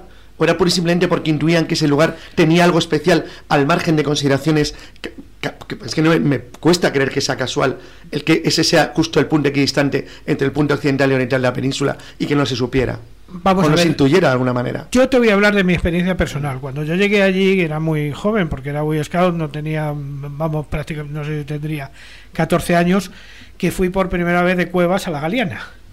Que por cierto pasamos una noche de un, frío absolutamente atroz allí a las orillas del río Lobos y tal. Eh, ya en ese momento me fui consciente de algo que, que luego ha vuelto, ha sido recurrente a lo largo del tiempo, y es que en Río Lobos la noche no es igual que el día. El día es normal, como, co- como en prácticamente todas las partes, y tú ves las cosas eh, más o menos que son reales, pero por la noche tú tienes ahí la sensación siempre de la presencia de estos que llamamos los elementales. Es algo que ha podido eh, experimentar muchísima gente que sin advertirle yo de nada ya ha venido conmigo. Oye, que parece que se ha movido algo. Oye, que esa lucecita. Oye, que he visto una cosa fugaz. Hay algo en Río Lobos, evidentemente, que funciona a nivel magnético telúrico, ¿eh? que por la noche se aprecia perfectamente. Y a- si a eso le añadimos, por ejemplo, algunas de las marcas de canteros singulares que están en la propia pared de la iglesia de San Bartolomé, que representan también constelaciones, indudablemente todo esto está relacionado como yo vamos yo entiendo que esto es una puerta entre lo cósmico y lo terrestre y además lo subterráneo. Por eso fue tan importante Río Lobos y aunque a mí me vengan contando todas las milongas que quieran sobre la documentación o no de que eran templarios o no eran templarios quienes promovieron la construcción de este de, este enclave yo no tengo la menor duda fueron ellos porque el resto no andaban en estas cosas Yo estoy de acuerdo contigo, yo creo que fue templario. Y es verdad que evidenciaban unos conocimientos astronómicos muy importantes, está claro. Estamos hablando de la Edad Media, mal llamada la oscura Edad Media, porque había grandes luminarias eh, en aquella época. Pero sí es cierto que una cosa es que hubiera conocimientos astronómicos que ya habían sido detentados desde los egipcios hasta los babilónicos, pero otra cosa es lo que actualmente se llama arqueoastronomía, es decir, esa orientación, esa ubicación en, en lugares claves para ¿Para qué? Para aprovecharse de esa fuerza que tiene eh, la Tierra, lo que se llama las corrientes telúricas, lo que actualmente también se llama las líneas Harman, esos cruces, donde luego servían para ubicar megalitos, en fin, para ubicar los menires y para tener unas consecuencias también agrícolas. Es decir, ahora se sabe perfectamente que había una especie de, de terapia, de acupuntura en la propia Tierra colocando ciertos menires, es decir, ciertas piedras, en sitios donde se producen estos cruces Harman para generar qué? Sencillamente lugares neutros, lugares de poder, lugares sagrados donde se produzca el culto, el rito y la trascendencia. En fin, todo ese tipo de cosas que antes se desconocían, hoy por hoy lo sabemos. ¿Y quién detentaba ese, este tipo de conocimientos? Pues muy poca gente en aquella época. Los templarios eran uno de ellos. Y ahí están los datos. Es decir, si pensamos que eso era que eso es una ermita templaria y que tenía que ver con un antiguo monasterio, como bien sabéis, eh, Sí, el priorato de San Juan de Otero. Claro, San Juan de Otero. Os doy un dato muy significativo y además que tiene que ver con ese informe de Jordi Aguade y Rafael Fuster que, que estamos citando. Según diversos testimonios, pero testimonios de la gente que vive allí, de los que realmente conocen el lugar, eh, y que están relatados por eso, por la gente que a mí me entusiasma, que son los que observan día tras día y año tras año eh, las condiciones astronómicas. Pues ellos dicen que los rayos solares que atraviesan el rosetón meridional, acordaros ese rosetón que tiene ese pentalfa, ese sello de Salomón, bueno, pues los rayos meridionales que atraviesan ese rosetón ilumina en el solsticio de invierno una losa colocada en el suelo frente a la capilla de la Virgen de la Salud que se diferencia de las demás, todos los que estamos ahí es una losa característica, se diferencia porque en ella tallaron un bajo relieve con una cruz patada. La cruz patada o paté es la cruz templaria. Y curiosamente, esa que es la que llaman la piedra de la salud, la piedra de San Bartolomé, es la que sirve para generar una serie de no sé si llamarlo estados alterados de conciencia. La gente se tiene que posicionar allí. Es un sitio clave, se puede decir que es el epicentro energético de esta ermita de San Bartolomé. Y hay ocurren cosas. ¿Qué ocurren cosas? Una de primer orden, que es cuestiones de salud. Por eso es la Virgen de la Salud y la Piedra de la Salud. Es decir, la gente que tiene algún tipo de dolencia invoca, bueno, estamos hablando de unas creencias cristianas, pero da igual, invoca a la Virgen y se cura determinadas dolencias. Esto sea verdad o no sea verdad, da igual, es una cuestión de creencias o si quieres de superstición, pero hay un hecho innegable, Ese, esa piedra, esa losa está colocada en un lugar mágico dentro de un enclave mágico. Es como lo que decíamos, el ombligo dentro de el lugar más señalado del cañón del río Lobos. Eso no es casual, evidentemente. Además, eh, es que ahí está la piedra de los caballeros, que es que además se llama así. Claro. ¿Eh? Fijaros que incluso en, la, en, en las, en las ideas que, que aventuraba Atienza había algo más muy relacionado con la simbología de la cruz paté.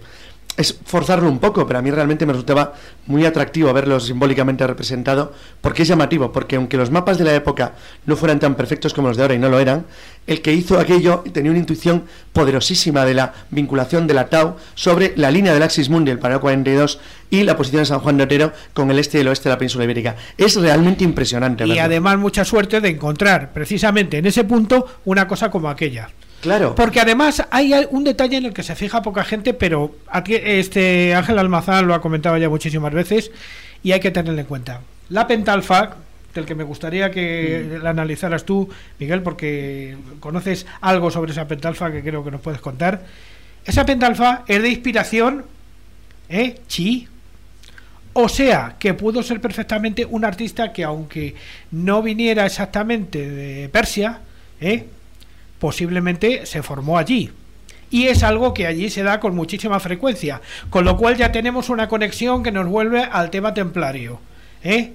¿Quién trajo de Tierra Santa un conocimiento para hacer algo como esto? Podríamos hablar aquí de, de, de, de mucho. Sí, pero estamos hablando de, de esas losa mandálica, digamos, de también ahí tenemos la, la estrella de las ocho beatitudes, que también aparece. Sí, esa está en un, cane- Es- en un, en un capítulo. Realmente las ocho Con- Con... estaba más vinculada a San Juan, es más hospitalaria, pero de todas maneras porque la forma es distinta.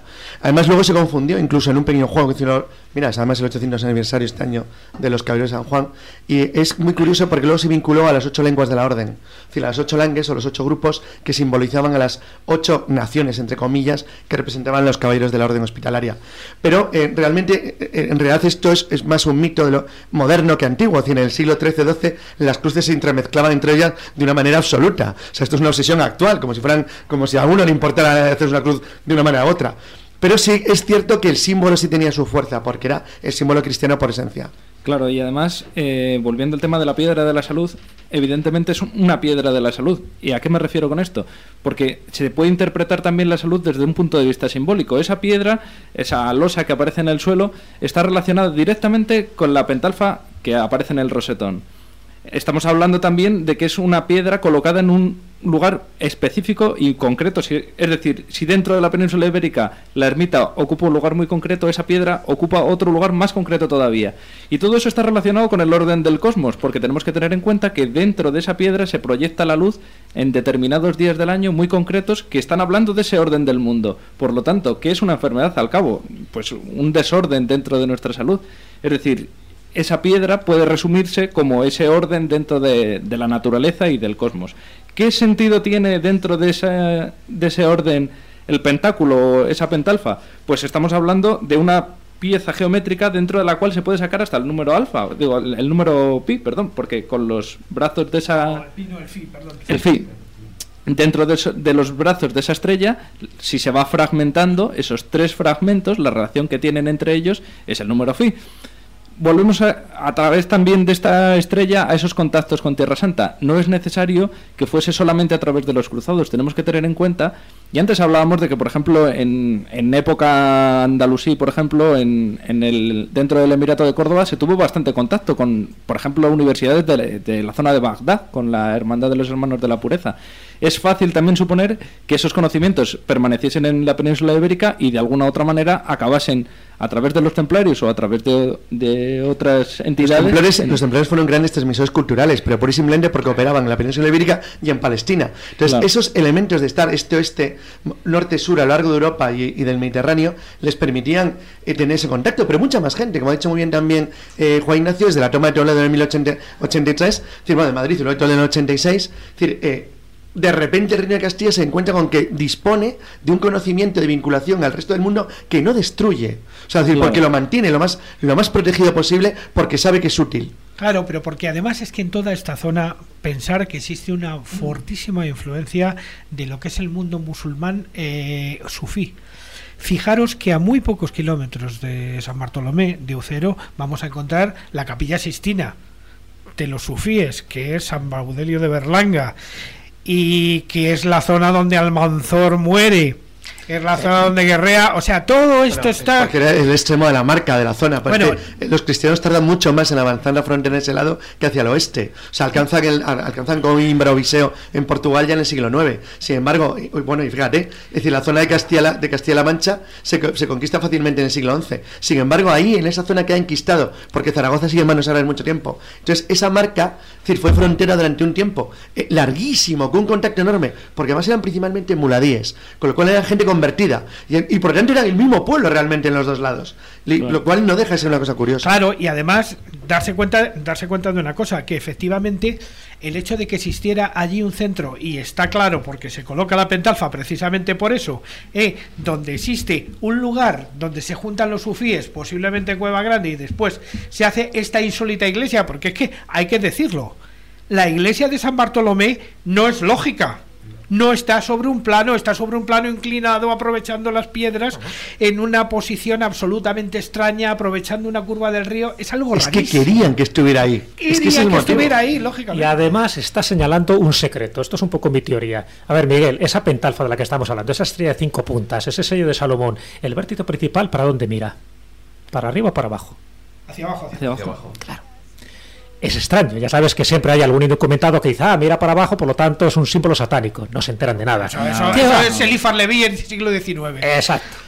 Entonces, si eso está mirando para abajo, lo cual en principio es insólito dentro de esa geometría sagrada cuando la pentalfa debería mirar para arriba. Si el vértice principal mira para abajo, ¿qué es lo que está señalando? Es mi teoría particular, que el secreto está abajo. Claro, es decir, que claro. está ubicado ahí, precisamente en la roca, donde se sabe que hay una cripta, donde se sabe que falta todavía por excavar, donde de alguna forma nos está indicando que el secreto no está en la parte de arriba, no está en las estrellas, a pesar de que hay determinadas marcas de cantero que indican constelaciones. El secreto está abajo. Llevo diciendo hace, hace ya muchísimos años desde que mm, ando por Río Lobos, porque yo Río Lobos es como mi segunda casa. Y el Escorial.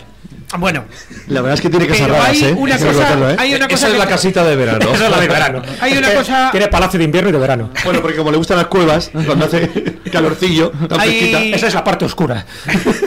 Hay una cosa que no olvidéis nunca y tenerla siempre en cuenta. Esa pentalfa de, de San Bartolomé efectivamente tiene su vértice hacia abajo.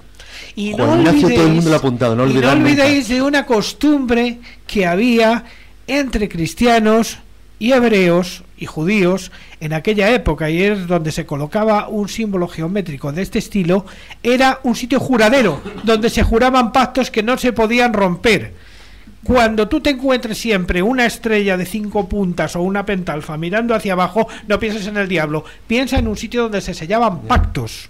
Y además, otro lugar clave, si hablamos de esa de la importancia astronómica o incluso de la luz y demás que tiene esta pentalfa, la vamos a ver también no con una pentalfa, pero sí con esa relación astronómica en Aquisgrán, en el, en Efectivamente. el trono de Carlomagno, se establece en un lugar muy concreto para que se pro- produzca ese efecto de la luz en los solsticios, en los equinoccios y demás, que es donde a él le coronan. Es decir, el episodio más importante de la vida del emperador está enclavado en un lugar con relaciones astronómicas. Hombre, independientemente, la gente que sí que se puede acercar ahí al- a la ermita del cañón del río Lobos y accede a su interior, sí que podrá fotografiar con un poquitín de suerte un efecto que se produce con esos dos óculos pentalfa, tanto el de, de un lado Sí. como el de otro. Y es eh, que en el mismo objetivo de, de la cámara fotográfica lo puedes ver invertido cuando obtienes la imagen fotográfica.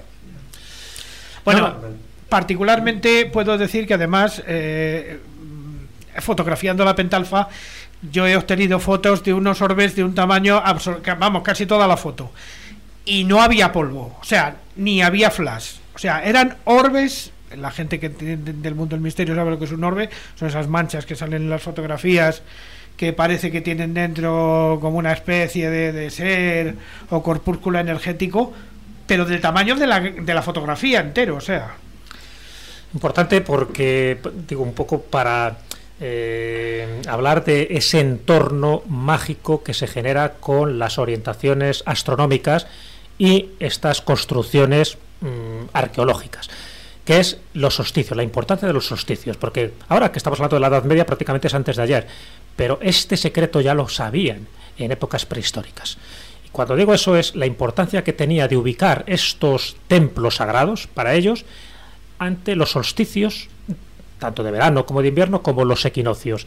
Eh, tú, Juan Ignacio, antes mencionabas el trabajo de una investigadora, de una historiadora española, que colocaba una serie de iglesias eh, en función de la constelación de Virgo en el espacio. ¿no? Bueno, sabes que eso es una vieja teoría también de Luis Charpenter cuando... Se llama Vanessa Redondo Payo. Muy bien. Pues eh, Luis Charpentier, ya en los años 60, él hablaba de que determinadas catedrales góticas del suelo francés representaba en la Tierra lo que sería la constelación de Virgo en el espacio. Y hablaba de la Catedral de Rey, la de Chartres, la de Amiens, en fin, reproducción sobre el suelo de esa constelación de Virgo para crear entrada, según él, al reino de los cielos. Eso es una importancia capital.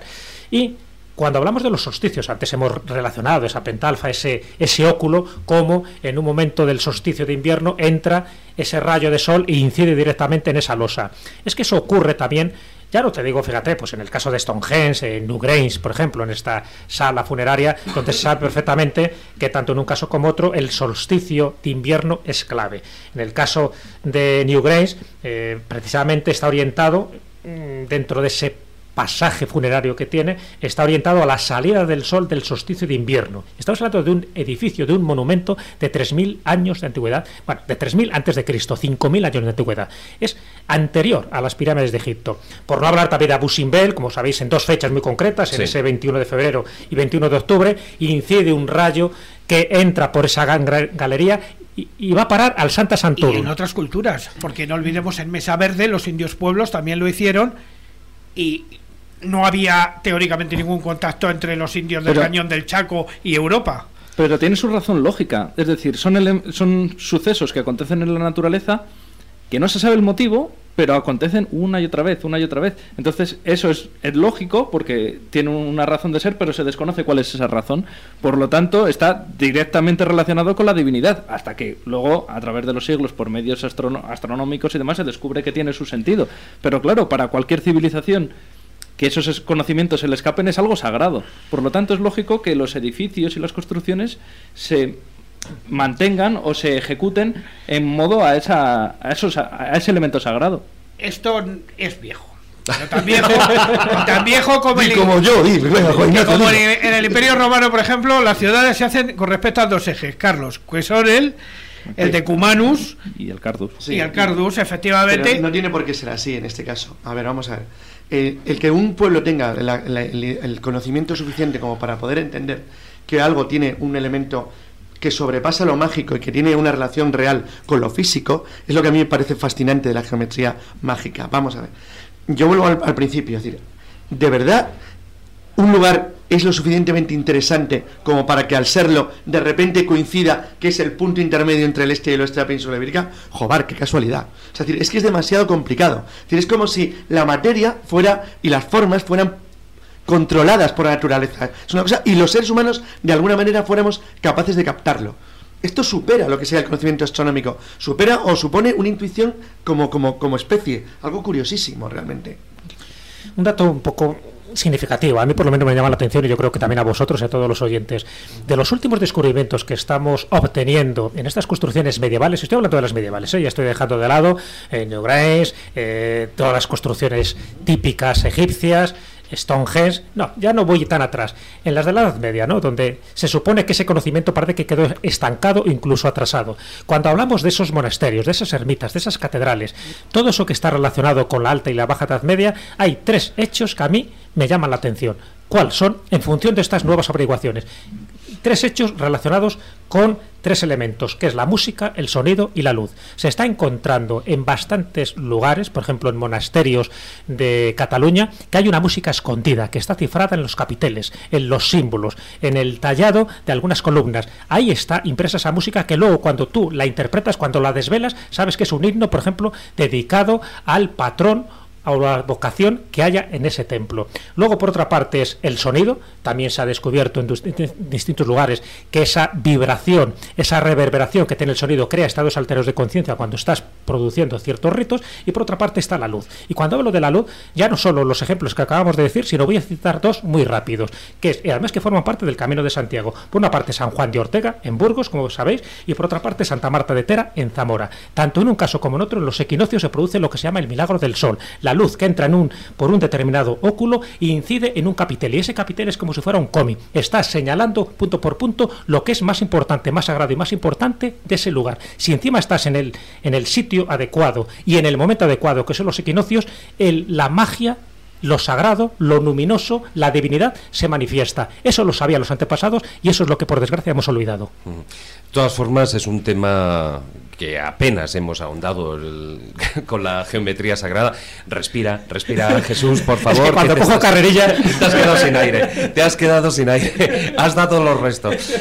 Eh, es un tema que, bueno, pues con un filandón prácticamente, bueno, se nos queda cojo, evidentemente. Volveremos a hablar de ello y no solo volveremos a hablar de ello, sino que eh, desde ya decimos que en breve haremos un viaje a ese cañón del río Lobos, igual que, que hace unas semanas atrás hemos hecho un viaje al Escorial. En breve eh, tenemos todavía, posiblemente será hacia el día 2 de junio o algo así, pero... Eh, todavía lo tenemos que confirmar, haremos ese viaje al cañón del río Lobos y ampliaremos muchas de estas informaciones. De momento hoy el tiempo no nos ha dado más eh, dentro de este final. Gracias a todos. Gracias. gracias. Hasta luego.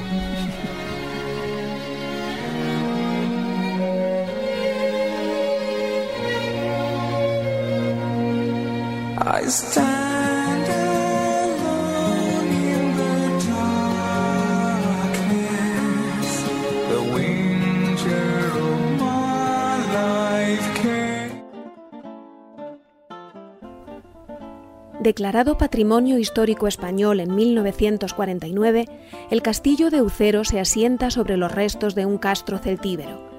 Aparte de su imponente planta, que llama la atención aún hoy en día a pesar de estar medio derruido, cabe destacar su torre del homenaje.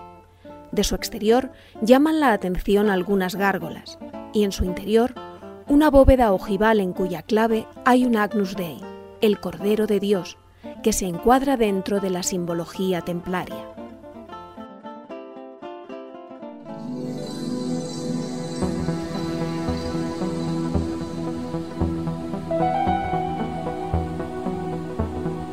La dimensión perdida.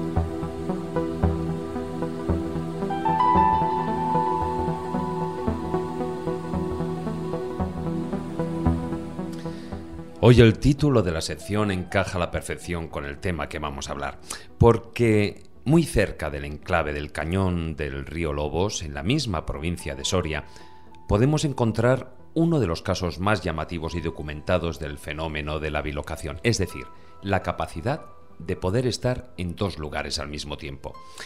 Y es que eh, la historia de Sor María Jesús de Ágreda, también conocida como la Dama Azul, es cuanto menos curiosa.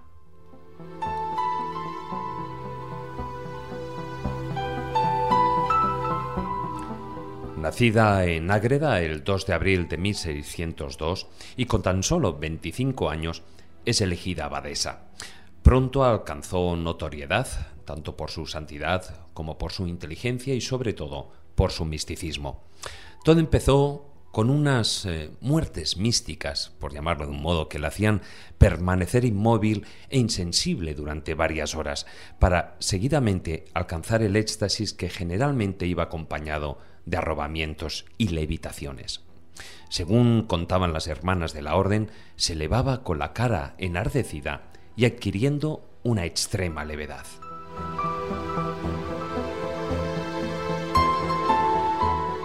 Al parecer era entonces cuando se producía el fenómeno de la bilocación. Lo más asombroso era que la venerable, como es conocida hoy en día en Ágreda, que vivió enclaustrada en su convento, es señalada en escritos de la época como la misma que se encontraba a 15.000 kilómetros de distancia, evangelizando a los indios nativos humanas que residían en la aquel por entonces inexplorable zona de Nuevo México y Baja California.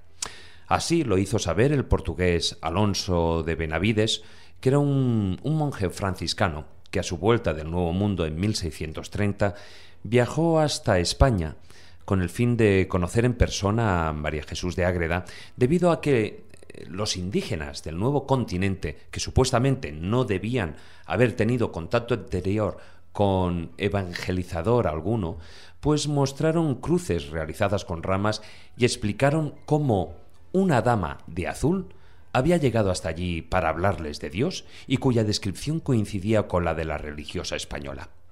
Ella misma explicó en sus escritos, eh, cuando contaba con tan solo 20 años, que quizá Dios puso en su lugar un ángel para hacer realidad su sueño de ser misionera. Exteriormente tampoco puedo percibir cómo iba o si era llevada, porque como estaba con las suspensiones o éxtasis, no era. Aunque alguna vez me parece que veía el mundo en unas partes ser de noche y en otras de día, en unas serenidad y en otras llover, y el mar, y su hermosura.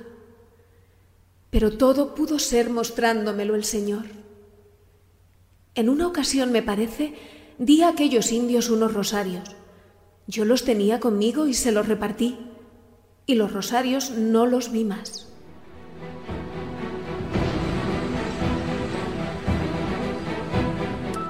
Las continuas entradas en trance de la monja y su relato de cómo había viajado espiritualmente hacia tierras desconocidas hicieron desconfiar al clero quienes a través del Tribunal del Santo Oficio de la Inquisición la investigó, la interrogó en dos ocasiones a lo largo de su vida, en 1635 y otra posteriormente en 1650 no pudiendo demostrar finalmente ningún acto fuera de los cánones establecidos por parte de la Iglesia, lo que a la postre, pues bueno, fomentó aún más su fama. Tanto que llegó a oídos del, propio monarca de aquella época, que era Felipe IV, quien se interesó sobre el caso poniéndose en contacto con la monja mediante correspondencia, ya que estaba muy interesado en saber si había algún mensaje divino para él.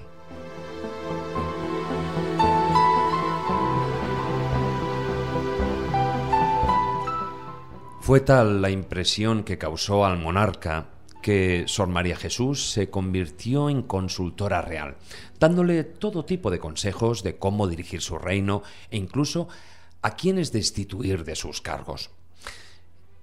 Hubo un momento clave y fue el fallecimiento de Baltasar Carlos de Austria en 1646, a la sazón el primogénito y heredero al trono, y esto sumió en una profunda depresión a Felipe IV, llegando a visitar en persona a la religiosa con la intención de preguntarle por el alma de su anhelado hijo, y fortaleciéndose a partir de ahí, pues ese importante vínculo que unió a ambos a lo largo de las siguientes dos décadas y, y mantuvieron una relación epistolar que duró hasta su muerte.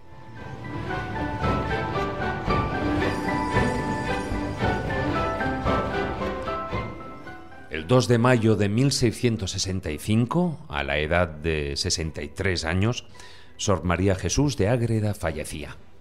Hoy en día su cuerpo, que permanece incorrupto desde entonces, está expuesto al público en el mismo convento en donde ejerció como abadesa.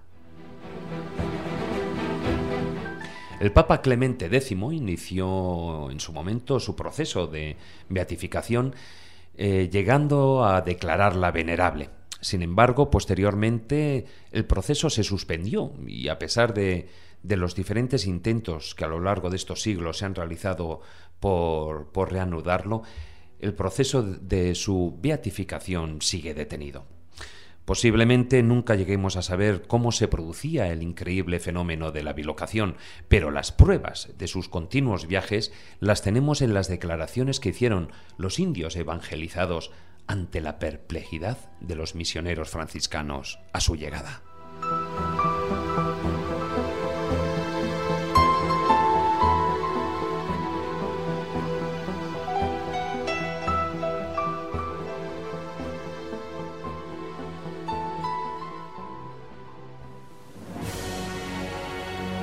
Síguenos en laescóbula.com.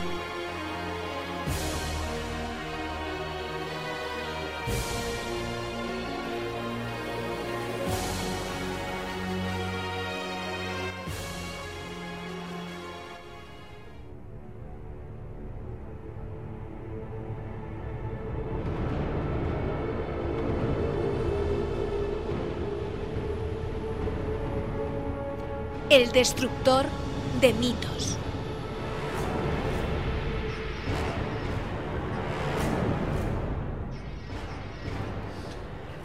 Y dentro de, de esta sección del destructor de mitos, eh, hemos estado hablando de, de esa orden del temple y yo creo que, que cabría hablar de esa pervivencia del temple en la actualidad, de todos esos grupos que se autodenominan herederos directos de, la orden del temple y que en muchos casos, bueno, pues carece de, de total fundamento, ¿no? En, en esas en, en, su afirmación. Bueno, en realidad el número de casos en los que carecen de fundamento el que sean herederos del temple es el 100%, o sea, ninguno, claramente.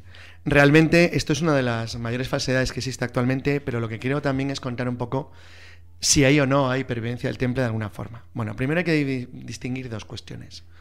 Uno sería lo que sería pervivencia del temple, como tal, de la orden de caballería del temple, y otra cosa sería lo que sería pervivencia de las órdenes de caballería, que son temas totalmente distintos.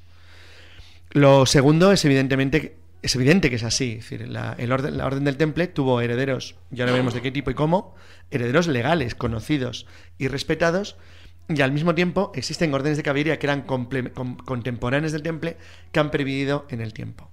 El segundo grupo, es decir, órdenes de caballería que nacieron en los siglos XII y XIII durante las cruzadas y que han pervivido y continuado en el tiempo, es muy sencillo. Bastaría, por ejemplo, por la orden de Calatrava, eh, o la Orden de Malta, Malta, los caballeros de San Juan de Jerusalén, Rodas y Malta. Dices, bueno, ¿eso qué son? Son órdenes de caballería reconocidas por la Iglesia, muy parecidas en sus reglas y forma de comportamiento al temple, que han continuado y han evolucionado en el tiempo y que hoy en día están reconocidas y siguen existiendo. En algunos casos, meramente por la Iglesia, puesto que son órdenes religiosos seglares. Sería, por ejemplo, el ejemplo que hemos citado, el Calatrava de Santiago. En otros casos, no solamente eso, sino que llegan más, puesto que incluso tienen representación eh, diplomática por estados que lo reconocen como nación soberana, aunque no tengan territorio. Eso es un caso bastante curioso, porque sería una excepción dentro de los estados sin territorio, como sería el caso de la Orden de Malta, los que de San Juan, que son reconocidos por 104 estados soberanos de las Naciones Unidas, a pesar de no tener territorio. Y que al mismo tiempo, pues como que Calatrava Santiago, son reconocidos como orden de caballería religiosa de origen medieval. Bien, eso sería un bloque. El segundo lo formarían los herederos reales del temple. Digo reales entre comillas, no tanto porque heredaran el espíritu, vamos a este enigmático, extraño, o la misión del temple en el mundo, sino porque lo heredaron de verdad, es decir, porque fueron los herederos de sus bienes, de sus propiedades, de lo, de, incluso de su dinero, o sea, en cierto herederos modo. legales. Legales y al mismo tiempo algo más que herederos legales, porque en gran parte fueron herederos personales, físicos, es decir, dado que son órdenes en las que se integraron los caballeros templarios que no fueron eh, encarcelados, asesinados o perseguidos y que eh, fueron acogidos por diversos reinos europeos en órdenes de caballería ad hoc, a medida, creadas para ellos, para que la labor del temple continuara, pero dentro de un marco legal asimilado a órdenes nuevas. Ejemplos, pues la Orden de San Andrés en Finlandia, la Orden de Cristo en Portugal, de influencia decisiva en el mundo, o la, propia Orden de Montesa en la Corona de Aragón. Es decir, en estos casos, los caballeros templarios quedan integrados en órdenes nuevas que se forman para recoger los bienes del temple y que sigan en manos básicamente sus mismos propietarios, pero para que la labor que el temple hacía continuara en esos reinos. Bueno, esto ha servido para todo tipo de lucubraciones y de, y de, y, bueno, y de, y de, y libros. Hay centenares de libros sobre qué papel real pudieron tener muchas de estas órdenes en el transcurrir del mundo, porque en algunos casos se da por hecho que conservaron parte del legado templario. Ningún caso es más conocido evidente que el caso de la Orden de Cristo. La Orden de Cristo, de la que es maestra Enrique el Navegante, que coge todos los bienes de la Orden del Temple en Portugal, que coge una parte, se sabe con seguridad, de la flota templaria, la famosa y legendaria y misteriosa flota templaria que parte La Rochelle unos días antes de la captura de los templarios por el rey Felipe de Francia, y que se refugia básicamente en dos lugares, en Escocia y en Portugal. La continuidad portuguesa es clarísima. ¿Se aprovechó Portugal como reino pequeñito y aislado de Europa Occidental del conocimiento del poder económico de los templarios, sobre todo el conocimiento? Pues yo creo que sí, que es bastante evidente que sí. Pero eso digamos que serían los herederos auténticos. Claro, y ahí habría que hablar de esa tercera parte. Ahí está. Ahí es donde Vamos a entras como destructor de Ahí mitos está. directamente. Yo quiero estudiar el mito de los neotemplarios. Neotemplarios. Los neotemplarios, que ellos no se llaman a sí mismos nunca neotemplarios porque se reconocen siempre como eh, herederos directos del temple y se llaman a sí mismos con diversas denominaciones Orden del Temple. Es curioso porque casi ninguna de estas órdenes se llama a sí mismo Orden del Temple. Suelen añadirle algo. Orden de la Fraternidad de Caballería del Temple, Orden del Temple Real, Orden del Temple Reconstituido, Orden del Temple y los Caballeros de Jerusalén. Es decir, hay todas las denominaciones que cada uno quiera buscar en Internet. Sin embargo, aquí creo que tenemos que ser claros y realistas. Primera cuestión. ¿Puede alguien legalmente en muchos países del mundo llamarse Orden del Temple? Sí, perfectamente. Si tú tienes los requisitos que se exigen para ser una asociación y esa asociación le inscribes y te llamas Orden del Temple, pues me importa un bledo. Te puede llamar Orden del Temple y decir que es cada templario, llevar capas blancas con cruces rojas o hacer lo que te salga de las napias.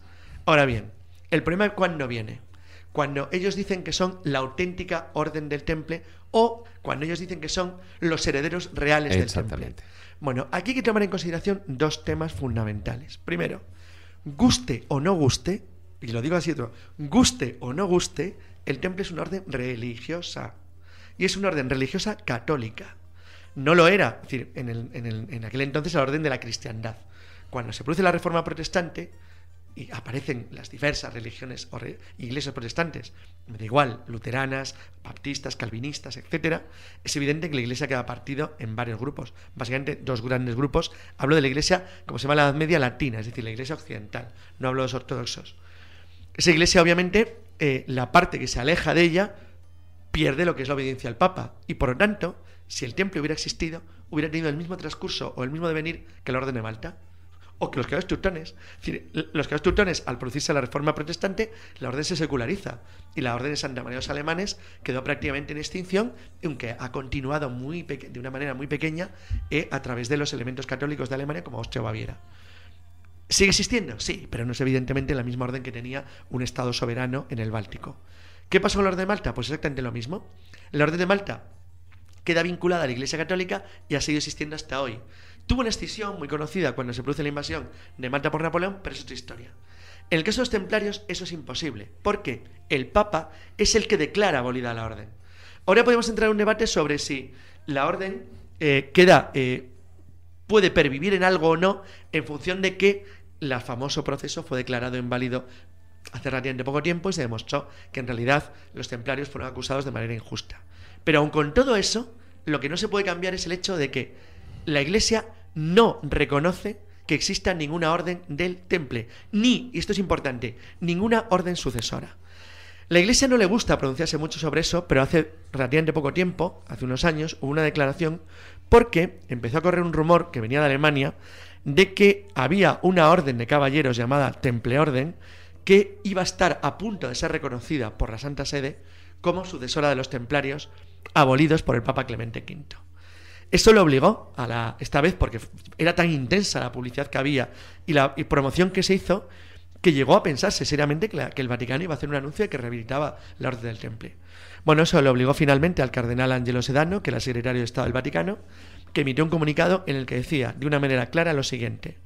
El falso documento que ha circulado en los últimos meses en Alemania y que asegura el reconocimiento vaticano de una nueva orden de caballeros, que en alemán lleva el nombre Temple Orden, es falso.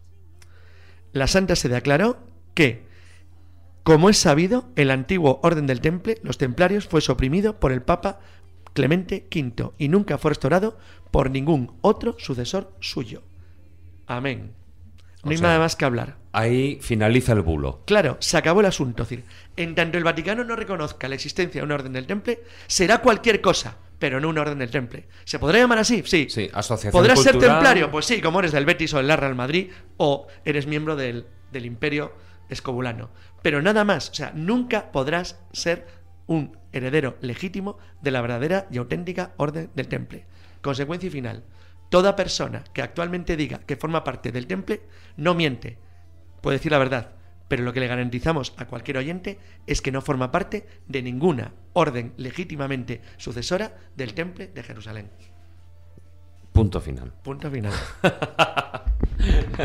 y de todas formas, de todas formas, bueno, eh, antes eh, cuando estamos hablando, eh, Es que después de lo que ha dicho Juan Ignacio Las Ranas, ya que vamos a aportar.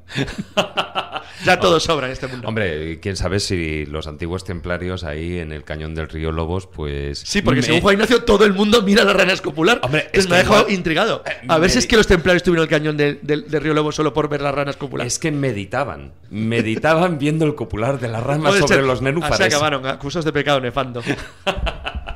Bueno, pues muchas gracias, Carlos. Y ya no sé. Hasta luego.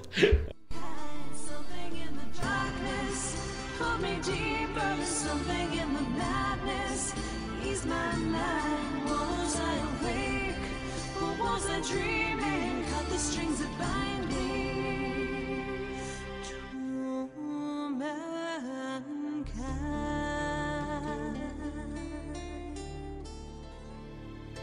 Estás escuchando la escóbula de la bruja.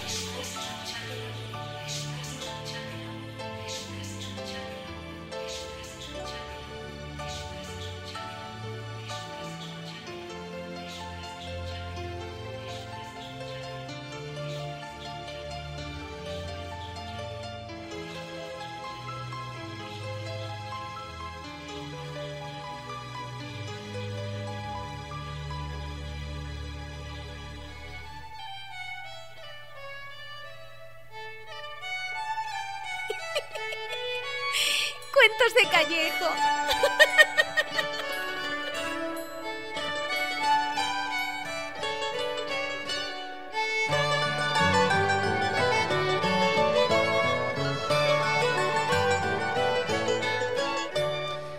Y de nuevo tengo sentado a mi vera a Jesús Callejo para entrar en, en esta sección en los cuentos de Callejo, de Calleja, de...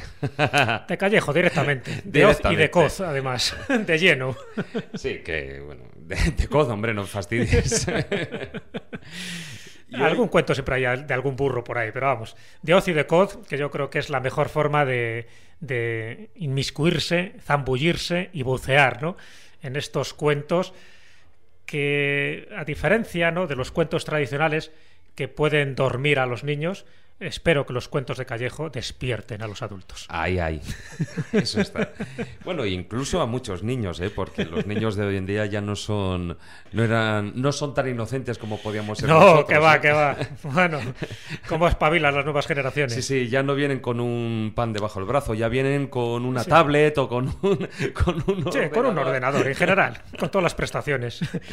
Y de eso va un poco también el cuento, porque este se titula Las cinco campanas y yo creo que va a encajar muy bien en los tiempos que vivimos, en estos tiempos de crisis, porque habla de la creatividad, habla del marketing, de la perspicacia, de la picardía también, de la originalidad, de esa vista comercial que deberíamos tener, de la percepción de la realidad en definitiva. O sea, que, pues, que la gente ponga sus orejas bien abiertas, bien desplegadas, porque puede tener alguna idea interesante para sus futuros negocios o para su futura vida. Bueno, pues vamos a ver cómo era cómo narras ese cuento.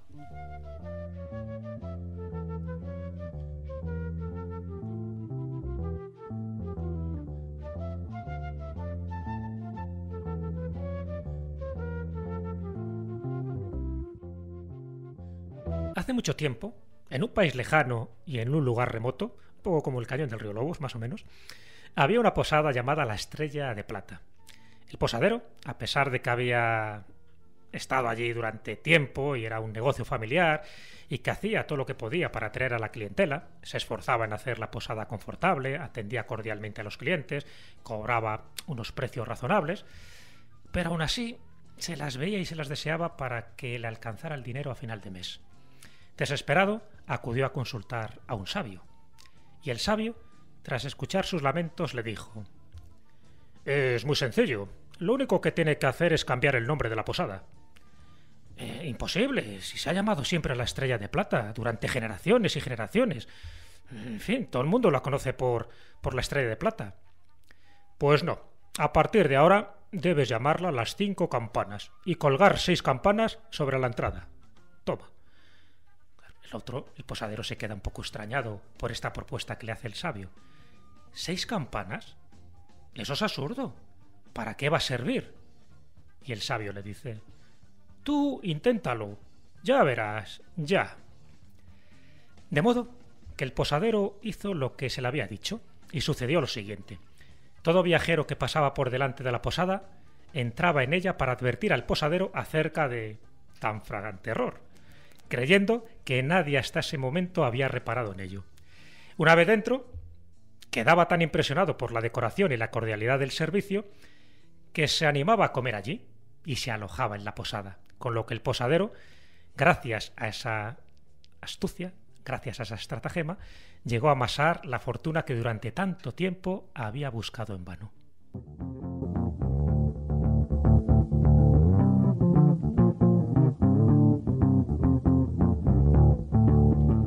Eso sí que es una estrategia comercial. Para que veas. La moraleja yo creo que es muy clara, ¿no? Eh, Es un cuento curioso, didáctico y práctico, porque además nos muestra el camino para hacer esa estrategia de publicidad creativa. Son avisos para navegantes e ideas para emprendedores. Esta historia es como aquella, esa que, que había una casa a la cual tenía un rótulo que decía se vende leche fresca y enfrente había otra queriendo ser creativos y en un alarde de originalidad puso otro letrero que decía aquí también. Bueno, pues hay que buscar precisamente el rebufo de la clientela y de la competencia, ¿no? Pero bueno, en definitiva, querido David, como ves, es psicología y sociología para andar por casa, ya que el cuento nos está diciendo que hay pocas cosas que satisfagan más a nuestro ego y a nuestro orgullo que el hecho de corregir los errores y los defectos de los demás. Por eso, de eso, ese refrán, ¿no? Ya sabes que a mí siempre me gusta aplicar refranes de que vale más o que la paja del ojo ajeno mm, nos impide ver la viga que tenemos en el nuestro. Nosotros somos como somos, los seres humanos somos así.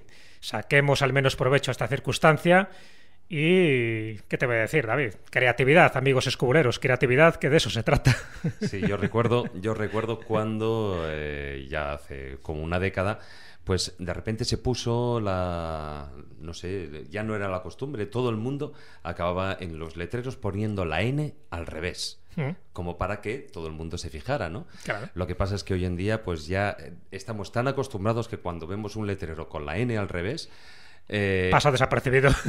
ya lo obviamos directamente, ¿no?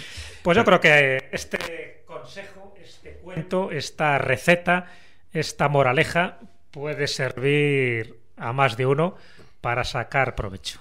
Las ideas están ahí. Son, podemos decir, ideas escobuleras Mm, Para progresar. y para mejorar. Por Sí, señor. supuesto que sí. Muchas gracias, Jesús. De nada.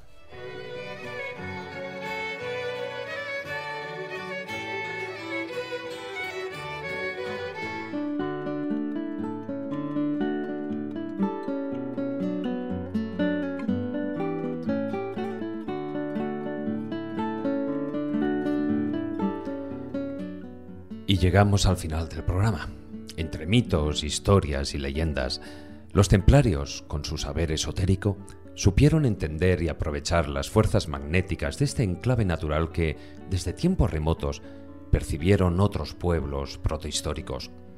Un lugar eh, situado en las entrañas de un desfiladero abierto en el centro cósmico y neurálgico de la península ibérica.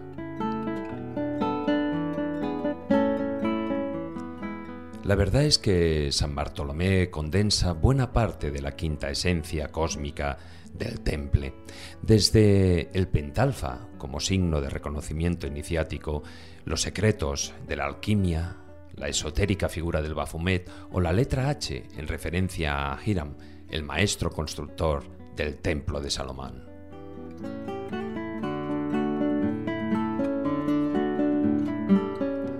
Y hoy nos despedimos con un texto que el gran Juan García Atienza escribió en referencia a esta ermita.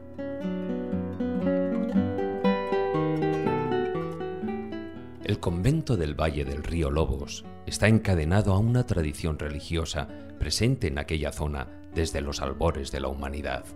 Forma parte de uno de los núcleos mágicos tradicionales de la península, de uno de esos lugares en los que se ha ido sucediendo, a través de los tiempos, cultos prodigiosos, milagros y fenómenos que escapan a la explicación racional, y misterios celosamente guardados por piedras que aún no han consentido en revelar el secreto que ocultan.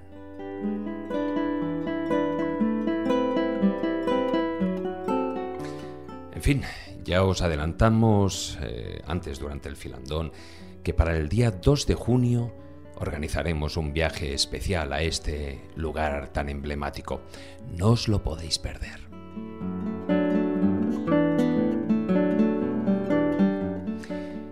Pues muchas gracias por acompañarnos en el viaje escobulero de hoy.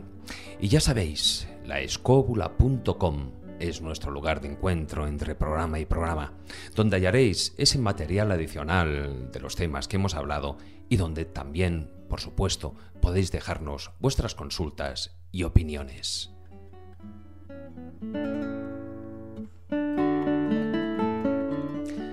Tratar de ser felices e ilustraros. Hasta la próxima, amigos.